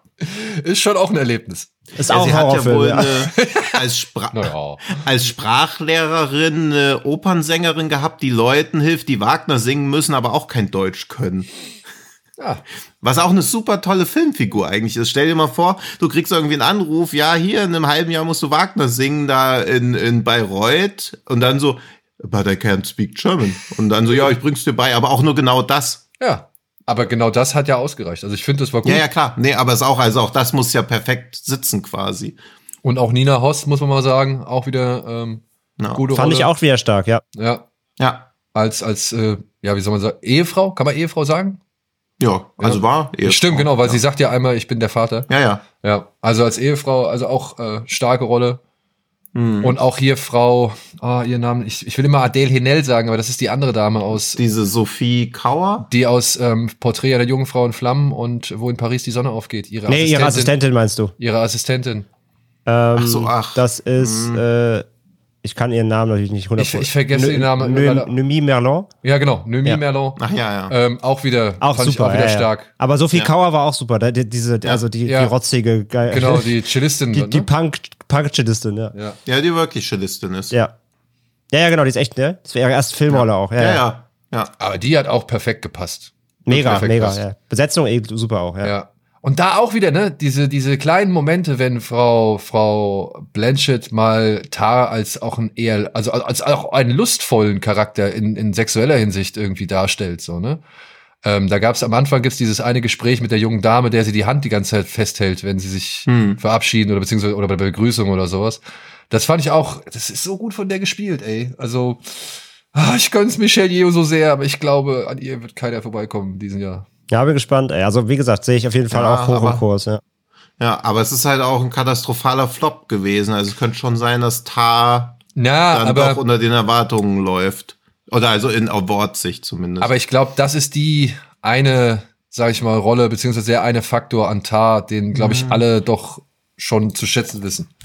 ich guck mal an der Wettbörse, wie es da so aussieht. Weil sie hat halt nun mal schon auch ziemlich viele Awards jetzt im Vorfeld gewonnen, ne? Also muss man halt auch sagen. Was ja immer wieder Indikator ist für eben gewisse Rollen. ja, ja, klar, aber ich glaube, so sicher ist es wahrscheinlich nicht, aber vielleicht werde ich auch gleich hier einfach sagen, doch, doch. Und setzt noch einen Taui. Aber vielleicht dann doch Ja. mal, noch mal vielleicht für die Leute gesagt, die eher skeptisch dem Film gegenüberstehen, weil sie halt, glaube ich, einfach Angst davor haben, dass das ein langweiliger, zweieinhalb Stunden langer irgendwie Film über eine ja, Szene ist, in der man sich halt so null auskennt und die einen auch so null interessiert, weil man auch halt irgendwie nicht wirklich viel was mit klassischer Musik anfangen kann. Ich würde sagen, nein, ey, riskiert es. Also wirklich, man, man es kann ist auch gerade die Film- Musik, ist halt, wie gesagt, nicht der ausschlaggebende Punkt. Also überhaupt nicht. Ja, man kann wirklich von diesem Film überrascht werden, man kann von diesem Film gefesselt werden. Und ja, aber ich will es auch nicht abstreiten, man kann auch von diesem Film gelangweilt werden, so. Aber er ist nicht das, was man auf den ersten Blick oder jetzt anhand der Trailer oder vielleicht was man so gesehen oder gehört hat, ähm, denken mag. So, also ich war auch überrascht, wie sehr mich dieser Film fasziniert hat. Ich hätte niemals gedacht, dass das einer meiner Lieblingsfilme des letzten Jahres wird. So, niemals. Und ja, jetzt sitzen wir hier und schwärmen. Ja. So, aber ich würde sagen, jetzt sitzen wir hier und schwimmen gleich in hektoliterweise Blut. Schön, schön. Ja, schön, schön. Hm. Erwartbar, äh, bar. Nee, aber ja, ich bin ein Tar, holt mich hier raus. ich esse zum Mittagessen heute auch Tatar. äh, so, kommen wir zu etwas völlig anderem, wo wieder der Gore im Vordergrund ja. steht. Ich, ich, bin froh, dass wir über den Film auch schon ausreichend gesprochen haben, weil eigentlich fehlt mir jegliche Muße, überhaupt noch drüber zu sprechen. ja, deswegen überlassen wir nach der Inhaltsangabe auch erstmal André das Feld.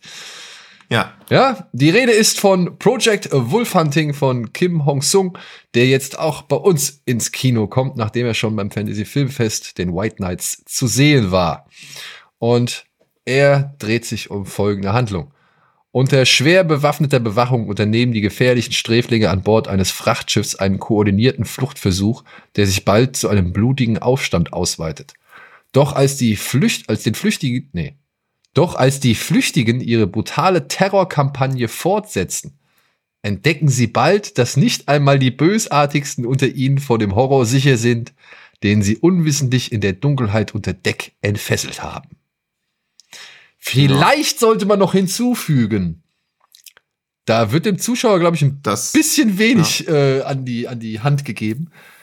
Ja. Es geht darum, dass koreanische Schwerverbrecher, die in Korea, in Korea irgendwie, äh, ja, weiß ich nicht, zu, zu langen Haftstrafen verurteilt sind, aber sich im Ausland befinden, dass die jetzt halt gefasst worden sind und die sollen jetzt halt vor allem von den Philippinen zurück nach Korea gebracht werden, um dort ihrer Strafe zugeführt werden. Ja. Also zugeführt zu Und ich glaube auch, dass sie trotz schwer bewaffneter Bewachung den Fluchtversuch unternehmen und nicht unter schwer bewaffneter Bewachung. Aber diese Inhaltsangaben, ey, Terrorkampagne. Ja, was Terrorkampagne. Also okay. Äh, ja, also sie brechen halt aus. Es gibt auch keinen Aufstand. Sie versuchen halt auszubrechen. Stellt euch vor, es also ist Con Air auf dem Schiff. Fertig. Punkt. Ja. ja. Gut. Ja, das trifft schon am ehesten. Also wo da Terror entstehen oder wo die Terrorelemente sein sollen, das entzieht sich mir komplett. Ja, Tino und ich hatten diesen Film ja schon in Sieges gesehen und hatten auch darüber gesprochen in unserer kleinen äh, Sieges Retrospektive. André hat den jetzt bei den Fantasy Filmfest White Knights gesehen und deswegen überlassen wir ihm gerne einmal das Ruder. Schön, schön. War natürlich schon ein bisschen hyped irgendwo, weil natürlich hat er wieder seine Vorschusslorbeeren im Netz, ne? Und hier wieder Midnight Madness und es sprudelt und hast nicht gesehen und 80-fach so viel Blut wie in Sadness und so. Da war ich natürlich wieder, ja, okay, mal gucken. Ja, ey, Conny auf dem Schiff ist halt wirklich das, das ausschlaggebende Ding erstmal. Das ist genau im Grunde das. Ähm, der Film geht auch relativ straight rein, so. Du hast ganz am Anfang ganz kurz die, die Gegenüberstellung. Ja, siehst einmal so alle Haupthäftlinge, die so eine halbwegs wichtige Rolle spielen im Film. Kriegst du kurz irgendwie charakteristisch vorgestellt. Der eine spuckt dann schon den Polizisten ins Gesicht. Dann gibt's schon die erste Kloppe, also nicht Klopperei, sondern eher, ähm, äh, disziplinarische Maßnahme noch vor dem Schiffbeginn, ja. Äh, siehst auch sofort, dass die Polizisten halt die Cops hart durchgreifen. Da gibt's sofort Prügel, sobald sich einer nur da äh, beregt. Und der eine oder andere hat auch schon eine persönliche Fehde mit dem, mit dem, mit dem Häftling, so wie hat Con Air, wirklich, absolut. Und ja, sobald es dann auf dem Schiff ist, geht's dann auch recht eben recht schnell, dass man da schon merkt, ja, okay, klar, ne, da sind dann schon welche, ah, hier, der weiß irgendwie vielleicht mehr und da sind welche eingeschleust und so. Und wie gesagt, der Film lässt sich da nicht viel Zeit, um auch direkt irgendwie ähm, groß loszulegen.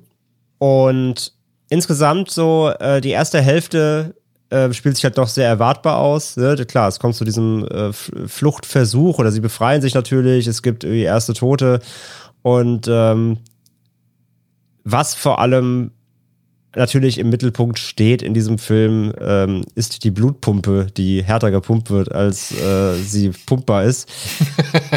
der Film ist halt unfassbar überzogen, ja. Also gerade diese Sadness-Vergleiche, finde ich, sind auch völlig fehl am Platze, weil Sadness einfach eine völlig andere ja, fast depressive Herangehensweise an das ganze Thema hat. Der ist ja doch eher so widerlich und will diese, diese, äh, klar, der hat auch seine quirky Momente, aber den fand ich ja doch eher düster und schwer in seiner Gewalt.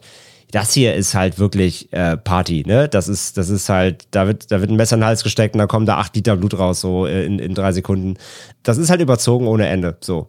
Und was mir halt aber sofort aufgefallen ist, für mich, dass der, dem Film fehlt in seiner ganzen Gewaltausbruch oder Gewaltausführung ein bisschen der Impact. So, ich war direkt so, ja, okay, da wird jetzt direkt mal losgelegt, irgendwie, da werden acht Leute in, in fünf Minuten, äh, in fünf Sekunden gekillt, überall fliegt Blut.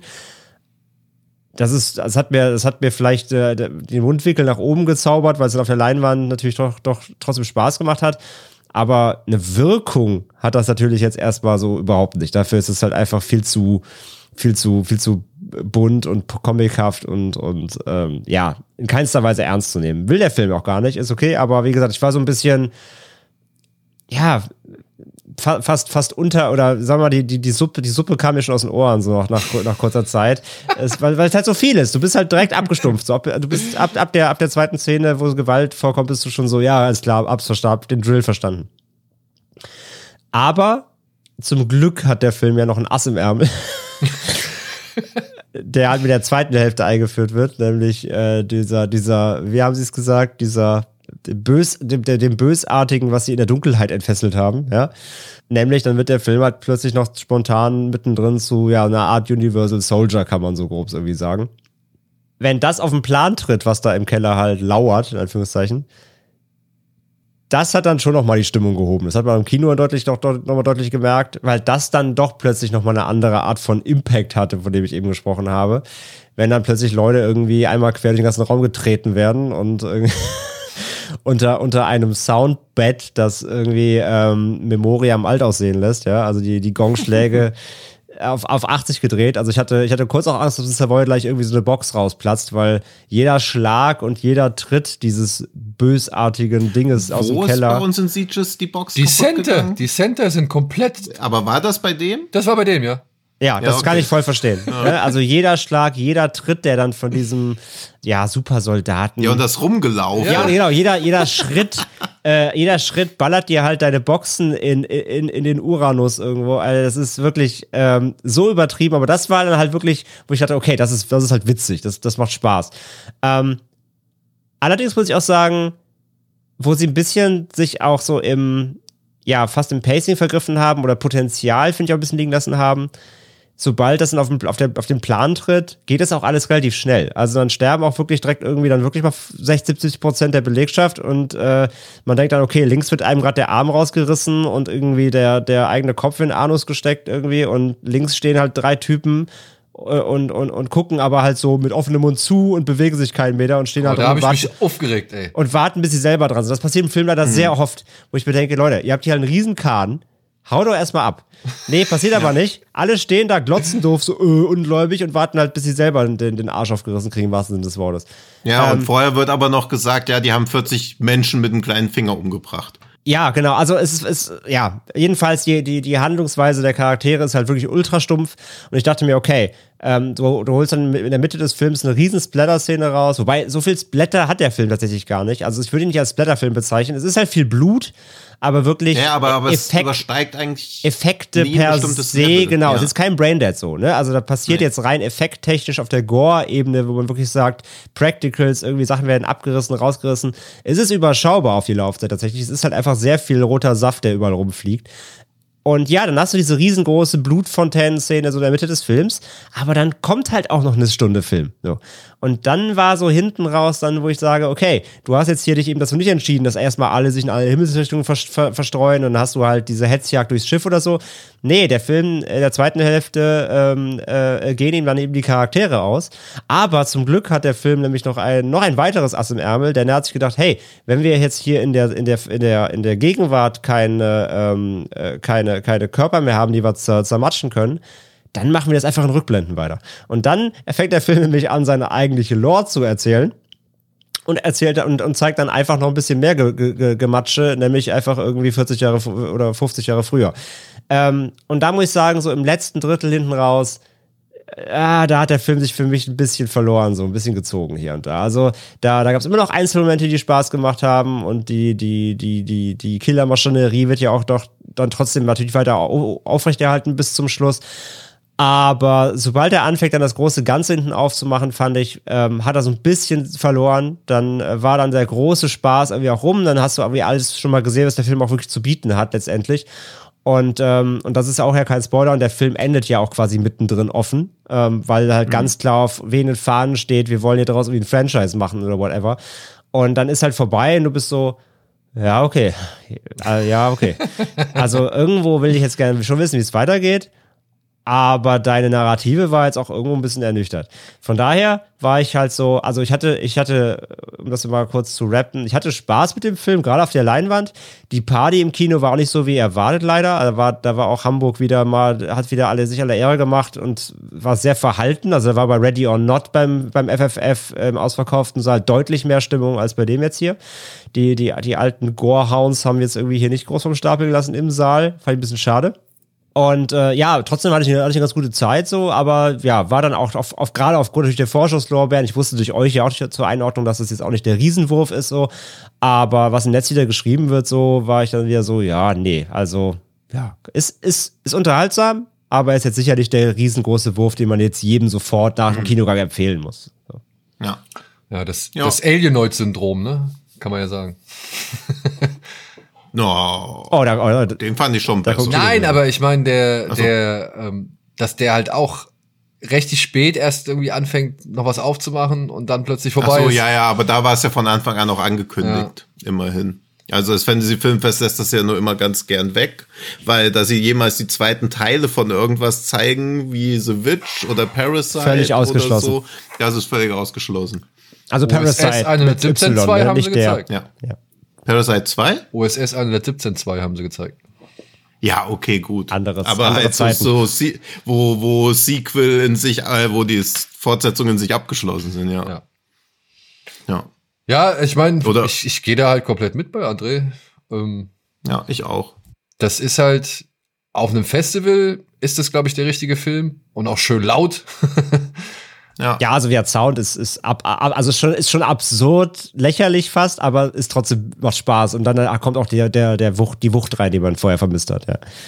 Hm. Aber ich, ich, ich verstehe halt, oder beziehungsweise ich rätsel auch immer noch darüber, wenn du schon so ein Fass aufmachst, wie jetzt halt ab der Hälfte des Films, warum du dich dann noch ein bisschen nicht mehr noch austobst, so, ja, weil äh, auch Korea hat schon Filme, glaube ich, von Filmen mitbekommen, die, ja, wenn sie denn frei drehen, deutlich ja, splatteriger unterwegs sind. Ne? Ich meine, so ein Braindead, so ein From Dust Till Dawn, so ich, also die waren ja kreativer in ihrer, sag ich mal, ähm, Körperteil-Abtrennungsabteilung. Definitiv, ja. Ja, ja, klar. Ja. Und ja, es ist ein bisschen bedauerlich, weil die haben ja eigentlich relativ viel Wert drauf gelegt, dass diese Blutsuppe da auch möglichst in großer Literzahl fließt und dann auch nicht gerade unheftig aus dem Körper gepresst wird, so. Aber irgendwo. Weiß ich nicht. Ja, wenn ich falsch verstehe, natürlich ist der hart, ne? Also, ja, wenn ja, Leute ja. kommen im Netz schreiben, das ist ja gar nicht brutal, halt dein Maul. So, natürlich ist der brutal. Also, sorry. ne? Äh, nur, nur weil da nicht irgendwie an, im Sekundtakt Arm abgerissen werden. Wie gesagt, da, da werden Sachen in Hälse gestochen, das sprudelt da raus. Klar, es ist unrealistisch, aber es ist schon brutal, gar keine Frage. Aber ja, ey, auf die Laufzeit gesehen, einem Film, der halt schon das als Aushängeschild hat. Ja, sie versuchen aber dieser Lore, diesen Rückblicken dann noch irgendwie da was reinzubringen, aber wo ich mir denke, ja, das ist trotzdem natürlich alles super flach. Muss mir jetzt nicht glauben, dass da irgendwie noch eine, noch eine Goethe rausgeholt wird am Ende. Dachte ich mir halt auch so, ja, ey, dann hast du diesen Supersoldaten, der halt übermenschliche Fähigkeiten halt hat und alles weghämmert. Aber ja, genau, in der Kreativität halt haben sie echt gespart, wo ich mir ja. dachte, ey, da haben, mhm. da gibt's zig Vorbilder, die sich da auf jeden Fall mehr einfallen lassen haben. Und die Effekte, die sie haben, es gibt ja so ein paar, die sind ja auch ordentlich, die sind ja auch saftig und die sind auch, die tun auch weh und alles cool. Aber wenn das dann im ganzen Film irgendwie drei Stück sind ähm, und du hast aber irgendwie 80 Opfer, äh, ja. also wenn das ein Aushängeschild des Films sein soll, bisschen, bisschen mehr Abwechslung ist doch vielleicht, ist doch vielleicht drin, ja. Hm, absolut. Man hätte aus dem eigentlich auch schon fast zwei Filme machen können. Und ich glaube. Ja, aber stattdessen macht man halt. Ein und quetscht da irgendwie das alles ein bisschen ja, zusammen. Und quetscht noch so hastig die Fortsetzungsankündigung dran. Ja. Was? Ja. Aber auch das klingt auch wieder alles härter. Nein, also eigentlich muss man es ja dann doch schon irgendwie ähm, nochmal noch mal honorieren oder, oder feiern, dass, ja doch, dass dieser Film überhaupt ins Kino kommt. Ne? Ich meine jetzt mal ehrlich. Ja, das stimmt. Der ist ja, und der ist ja, der sieht ja auch schick aus. Also hm. auf dem Schiff, das ist ein echtes Schiff, auf dem sie da rumdrehen. Die Kamera ist alles schön, auch mit, mit kräftigen Farben so. Und ja, die Sounds, ne? Ich meine, selbst das Plätschern von Blut, und hier plätschert eine Menge Blut, das ist ja auch so omnipräsent auf der Tonspur. Mhm. Ähm, das ist ja alles schon cool. Und dass man sowas halt im Kino erleben darf, ähm, war auch nicht selbst oder ist auch nicht unbedingt selbstverständlich gewesen für eine Zeit lang. Vor allem, wenn es ein Film aus Korea ist, ne? Das müssen wir ja auch noch mal hinzufügen. Naja, auf keinen Fall. Und der ist ja auch wieder in der USK erst gescheitert und so. Also, äh, FSK, die mussten ja wieder ein bisschen kämpfen, was ich verstehe, was ich verstehen kann. Ähm, von daher alles cool. Also klar, dass wir sowas trotzdem kriegen und das sogar uncut und so im Kino, alles nice, wie gesagt, und der macht ja auch Spaß. Aber einfach zur Einordnung wieder, weil ich meine, unsere Hörerschaft ist ja auch im Netz unterwegs wahrscheinlich viel halt nicht immer für bare Münze nehmen, was ihr da in euren Facebook-Gruppen lest. Ne? Also genau. wie gesagt, es, mhm. ist wieder nicht der erste Film aller Zeiten und es ist auch wieder nicht die absolute Schlachtplatte des Jahrzehnts. So, wie gesagt, ist ein unterhaltsamer, blutiger Film, aber hat auch so echt seine, seine Leerlaufmomente und seine Pacing-Probleme. So. Ja. Mhm. Und auch was die, also ich, ich würde sagen, er hat so ein bisschen sich verloren in dem, was er halt an Gewalt repräsentieren möchte. Ne? Also er ist halt weder The Sadness noch ist er ein Braindead. So, er ist irgendwo gefangen dazwischen. Genau. Und, er, er, also er hat, ich, ich denke bei, beim, beim, bei der Gewalt nicht so, uh, bin so abgestoßen, eher wie bei Sadness, weil die halt auch diese, diese, diese vulgäre Ekelhaftigkeit hat. Ja. Aber es ist auch kein, es ist ja eben, es ist kein Brainer, das ist kein Fun-Splatter. Da fliegen jetzt nicht im Sekundentakt wieder Eingeweide rum, die auch sprechen können oder keine Ahnung. Ne, also da, da geht er dann wirklich zu drüber, zu weit. So, er ist, er ist irgendwo dazwischen und ja, versinkt dann ein bisschen seinen eigenen, in seinem eigenen Blut so ein bisschen, so ein bisschen. Das ist halt, ja, er stickt sich selbst so ein bisschen in seinem eigenen Gematsche. Hat die, Scher die, hat die Scheibenwischer nicht an, um sich selber mal die Augen frei zu spülen. ja. Ey, wie du sagst halt, ey, das ist halt wieder auch so ein Gemecker für, für Leute, die jetzt zuhören und den noch nicht, oder nicht gesehen haben und denken, ey, das klingt trotzdem nach was für mich, dann guckt den auf jeden Fall. Ey, wie gesagt, ja. ist eine Spaß, das ist unterhaltsam, das ist, das ist aber echt nicht halt einfach nicht so den, den, den Überhammer erwarten einfach. Genau. Das halt mhm. Genau. Das sollte halt eine vernünftige und auf den Boden der Tatsachen. Auf dem äh, blutigen führ, Boden der Tatsachen. Ja, ja, führende, auf den schlittrigen Boden der Tatsachen führende äh, Einschätzung sein hier von uns. So. Aber vielleicht haben wir ja auch noch, noch mal eine andere Einschätzung von irgendjemand anderem. Hat jemand einen Schrecken vom Amazon rausgesucht? Ich habe einen. Oh, ho, ho. Oh. Er ist leider auch nicht besonders schwierig, aber das muss ja auch nicht immer sein. Moin. Glitschig, giftig, euphorisch der Schrecken vom Amazon. Eins vorab, man kann den Film überhaupt nicht mit dem Original vergleichen. Das Original ist ein echter Horrorsplatterfilm, absoluter Kult. Die Neufassung spielt zwar in derselben Zeit mit den gleichen Figuren, ist aber vom Regisseur völlig abnorm interpretiert. Offenbar wollte der Regiefritze ein neues, hochintelligentes Meisterwerk schaffen, hat sich dabei völlig verstrullt. Einzig positiv ist die grandiose schauspielerische Leistung der Hauptdarsteller, die ihre ihnen aufgedrückten Rollen überzeugend spielen. Für, Klammer auf, für die debilen Fantasien eines unfähigen Regisseurs können sie nicht verantwortlich gemacht werden, Klammer zu, und die authentische atmosphärische Kulisse. Anscheinend wollte der Regisseur schocken, insgesamt jedoch verfehlt der Stoff und Handlung meilenweit. Der Zuschauer wird malträtiert um es auf den Punkt zu bringen, viele kennen doch von Habe Kerkeling das Lied Der Wolf, das Lamm auf der grünen Wiese Hurz. Was will uns der Autor damit sagen? Die Frage bleibt offen. Es bleibt nur die absolute Verwirrung. Habe ich das richtig verstanden? Das ist ein Sequel. Nee, Remake. Remake. Remake, Remake. Achso, Remake. Unser Original ist ein echter Horrorsplatter-Film. Mehr Tipps kann ich nicht geben. Absoluter Kult. hm. Welches Ach. Remake hat denn aus dem Horrorsplatter-Film eine Art, also beziehungsweise Elevated-Film? Wie sollen wir denn, wie sollen wir das dir zukommen lassen? Sollen wir einfach per jetzt Post. frei unsere. Ja, kannst du mir, kannst, du, kannst du mal in WhatsApp reinsliden. Per Briefeule. Ja. Ich slide's dir bei WhatsApp rein. Ja. Du Teenager. Ja, das ist wieder eine drollige Warnung, dass Teenager WhatsApp benutzen. Ja. Äh, was wurde denn von Splatter zu, ah, zu, zu, zu Elevated eher gemacht? Ich sag's jetzt einfach, ist mir egal. Es ist einfach ein Guess. Mm. Zu Daniels Antwort sage ich schon mal LOL. Gut, ich fand die. Ne? Ah. Kultsplatter. Horrorsplatter. Entschuldigung. Du hast auch gesagt Kult. oder? Ja, Horrorsplatter-Film, absoluter Kult. Ja, also Kultsplatter, ja. Kultsplatter Remake. Und der Regie Fritz hat sich völlig verstrullt. Strullen kennt ihr doch auch eher für Pinkeln als Synonym, oder? Okay. Ja, ja, ja. Ja, ja, ja, ja. Verstrollt ist gut, ja. Aber glaubst du, er meint's anders? Ja, ja, also ver, er hat mir das eher so verstolpert. So quasi. Ja, oder auch verstrullt einfach Verstrollt. so als Wort. Also das finde ich ganz gut. Auch so, dass irgendjemand die ganze Zeit nur so rumpetert oder so. Also halt irgendwie so, wo man schon weiß, was gemeint ist irgendwie. So eigene Wortkreation. jetzt wird ja der Name da diffamiert. Rumpetert. Ne, Das habe ich aus Baywatch Berlin, die sagen häufiger, dass irgendwie rumgepetert wird. Ja. Kennen die so viele negative. Nee, ich glaube, das beziehungsweise so viele Peter, die. ist das in irgendeiner Gegend. Warte, ich guck mal, was Google dazu sagt. Während André Hegger auch in sein DVD-Regal guckt, geht's noch. Das ist ja schlimmer als googeln. Ich brauche Inspiration.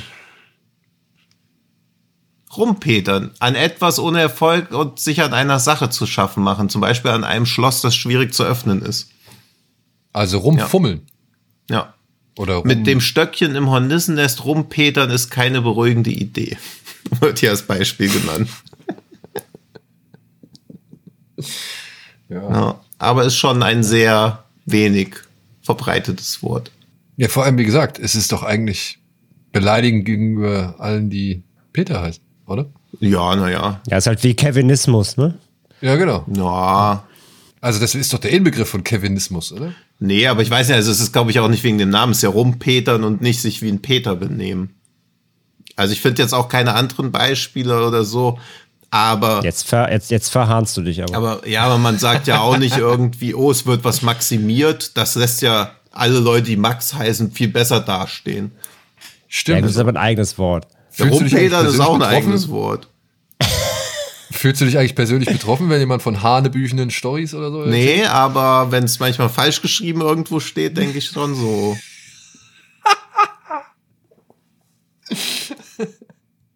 Ich fahre heute über die Serpentinos. Ja. Okay, du, ich, du hast, glaube ich, auch Ach so, ach so, sorry, habe ich nicht gesehen. Ich habe keine Ahnung. Alter, ihr seid beide richtig Idioten. Wackos. Ja. Offensichtlich. So, also. Warum, also, also es hat ja immer irgendeine Verbindung, zumindest eine ganz minimale Verbindung. Habe ich auch gesucht, aber Ich habe die nicht gefunden. Also nicht. die Verbindung ist Mia Goss. Ach, Pearl und X oder was? Surprise? Äh, es, äh, Suspiria? Ja, Surprise. natürlich Suspiria. Ach, Suspiria. Also wer kennt nicht das Original als Horror-Splatter-Film? ja, okay, echter. okay. Ich, ich habe wieder nicht an die Dummheit, äh, ich habe Ja. wieder nicht an die andere Interpretation von Am- Amazon. Tja. Ja, ja, okay. Tja. Suspiria. Oh, da krieg ich Gehirnblasen, ey. Witz, es, war, es war tatsächlich einer meiner ersten Gedanken, hab's aber verworfen wegen, ja, ist ja kein Horrorsplitter. Ja. Ja, Horrorsplitter jetzt mal bitte. Ja, Ja, ich wusste ja, doch, ja, ich ich, hab euch. Jetzt kommt Tino. Ich habe Jetzt- wieder nicht, ich habe jetzt- mich wieder nicht in die, in die Rezensenten reinversetzt, habe ich nicht wieder. Ja, doch, hab ich schon. Tja. Jetzt sag mal bitte, was wir, was hast denn du gesagt, André? Ich habe das Dawn of the Dead Remake gesagt. Ich auch. Tja. Zwei dumme ein Gedanke. Ich, ich war erst so bei Evil Dead, ja, nee, der, der, der splattert Ja, ja, da habe ich auch gehofft, dass ihr da drauf. Dann Hills Have Ja. Eyes, ja, der splattert aber auch. Ja, Deswegen war- eben. Dann war ist mir ist mir eingefallen. Ja, ich hatte ein bisschen Angst, dass dieses die Neufassung spielt in derselben Zeit mit den gleichen Figuren, dass das zu sehr irgendwie auf Suspiria hinleitet. Ja, okay. Ah, ja, das ist, das ist mir in dem ganzen Wust leider nicht mehr wirklich Ja, ja. hängen geblieben. Also ich habe auch zwei Sätze rausgenommen, aber es geht ja mehr um den Ja, ja, klar, das mache ich ja auch. Das Ja. mache ich ja auch meistens, ja. Gut, cool. Dann gehe ich ja doch noch befriedigt aus dieser Ausgabe. Weil wir uns zu Wieso? Was war denn haben. unbefriedigend? Ich weiß nicht, ich habe auch gerade überlegt, ich wollte nur einfach was die, sagen noch. die, die, die 85 Minuten davor. Ja. Nee, ich wollte so in die Abmoderation langsam überleiten. Ja, gut. Du willst ins Kino? Ja. Was muss läuft will ins. Kino. Ja, was, was ist denn? Was läuft Kannst heute? nicht aussprechen. Da, dreimal darf man raten, aus welchem Land es wohl ist. Thailand. Dem Aserbaidschan? So, Atama gut. Pamphlet. So ein indischer Gut. Kinderfilm, der aber auf der Berlinale läuft. Und wo es angeblich während der Pressevorführung Standing Ovation gab. Während. Also nach. Während. Nach. Ja, Während wäre ganz schön krass. Dreimal während des Films. ja, dreimal während des Films. Als Aber Angela Merkel erwähnt wird. Aber das wäre ja auf jeden Fall dann schon mal ein sehr wie soll man sagen, neugierig machender Aspekt. Ja, ja, also so ich bin ein guter Dinger. Es sah sehr liebenswert aus. Gut. Wir sind auch guter Dinge und entlassen Wir sehen euch auch jetzt. lebenswert aus. Ja, eben. Wir ja, schicken euch jetzt wieder von Bord und hoffen trotzdem, dass ihr ein Abo dalasst oder uns auf den sozialen Medien irgendwo Ja. abonniert. Sonst müssen Und wir euch gerne auch- Kiel holen. Genau, sonst müssen wir euch Kiel holen. Vor allem, wenn ihr vergesst, eine Bewertung bei den äh, Podcast-Plattformen dazulassen, die ihr vielleicht benutzt. Nein, natürlich nicht. Wir hängen euch nur am Halbmast auf. Und ansonsten, ja, wünsche ich euch noch eine angenehme Kreuzfahrt in die Woche. Genießt die Sonnenstrahlen oder eben ein paar schöne Filme. Und ich hoffe, wir hören uns auch bei der nächsten Bootstour hier, die hoffentlich auch wieder schön blutig Die hoffentlich nicht auch in Synonymen ertrinkt. Ja, jetzt muss ich es einmal anbietet, ne? Ja, also, stimmt. Sch Schiff Ahoi Ja. und macht's gut. Ja. Tschüss, bis zum nächsten Mal. Und immer eine Handvoll Wasser unterm Kiel. Tschüss. Tschüss. Möp, möp. Was hat ein Autoscooter jetzt damit zu tun?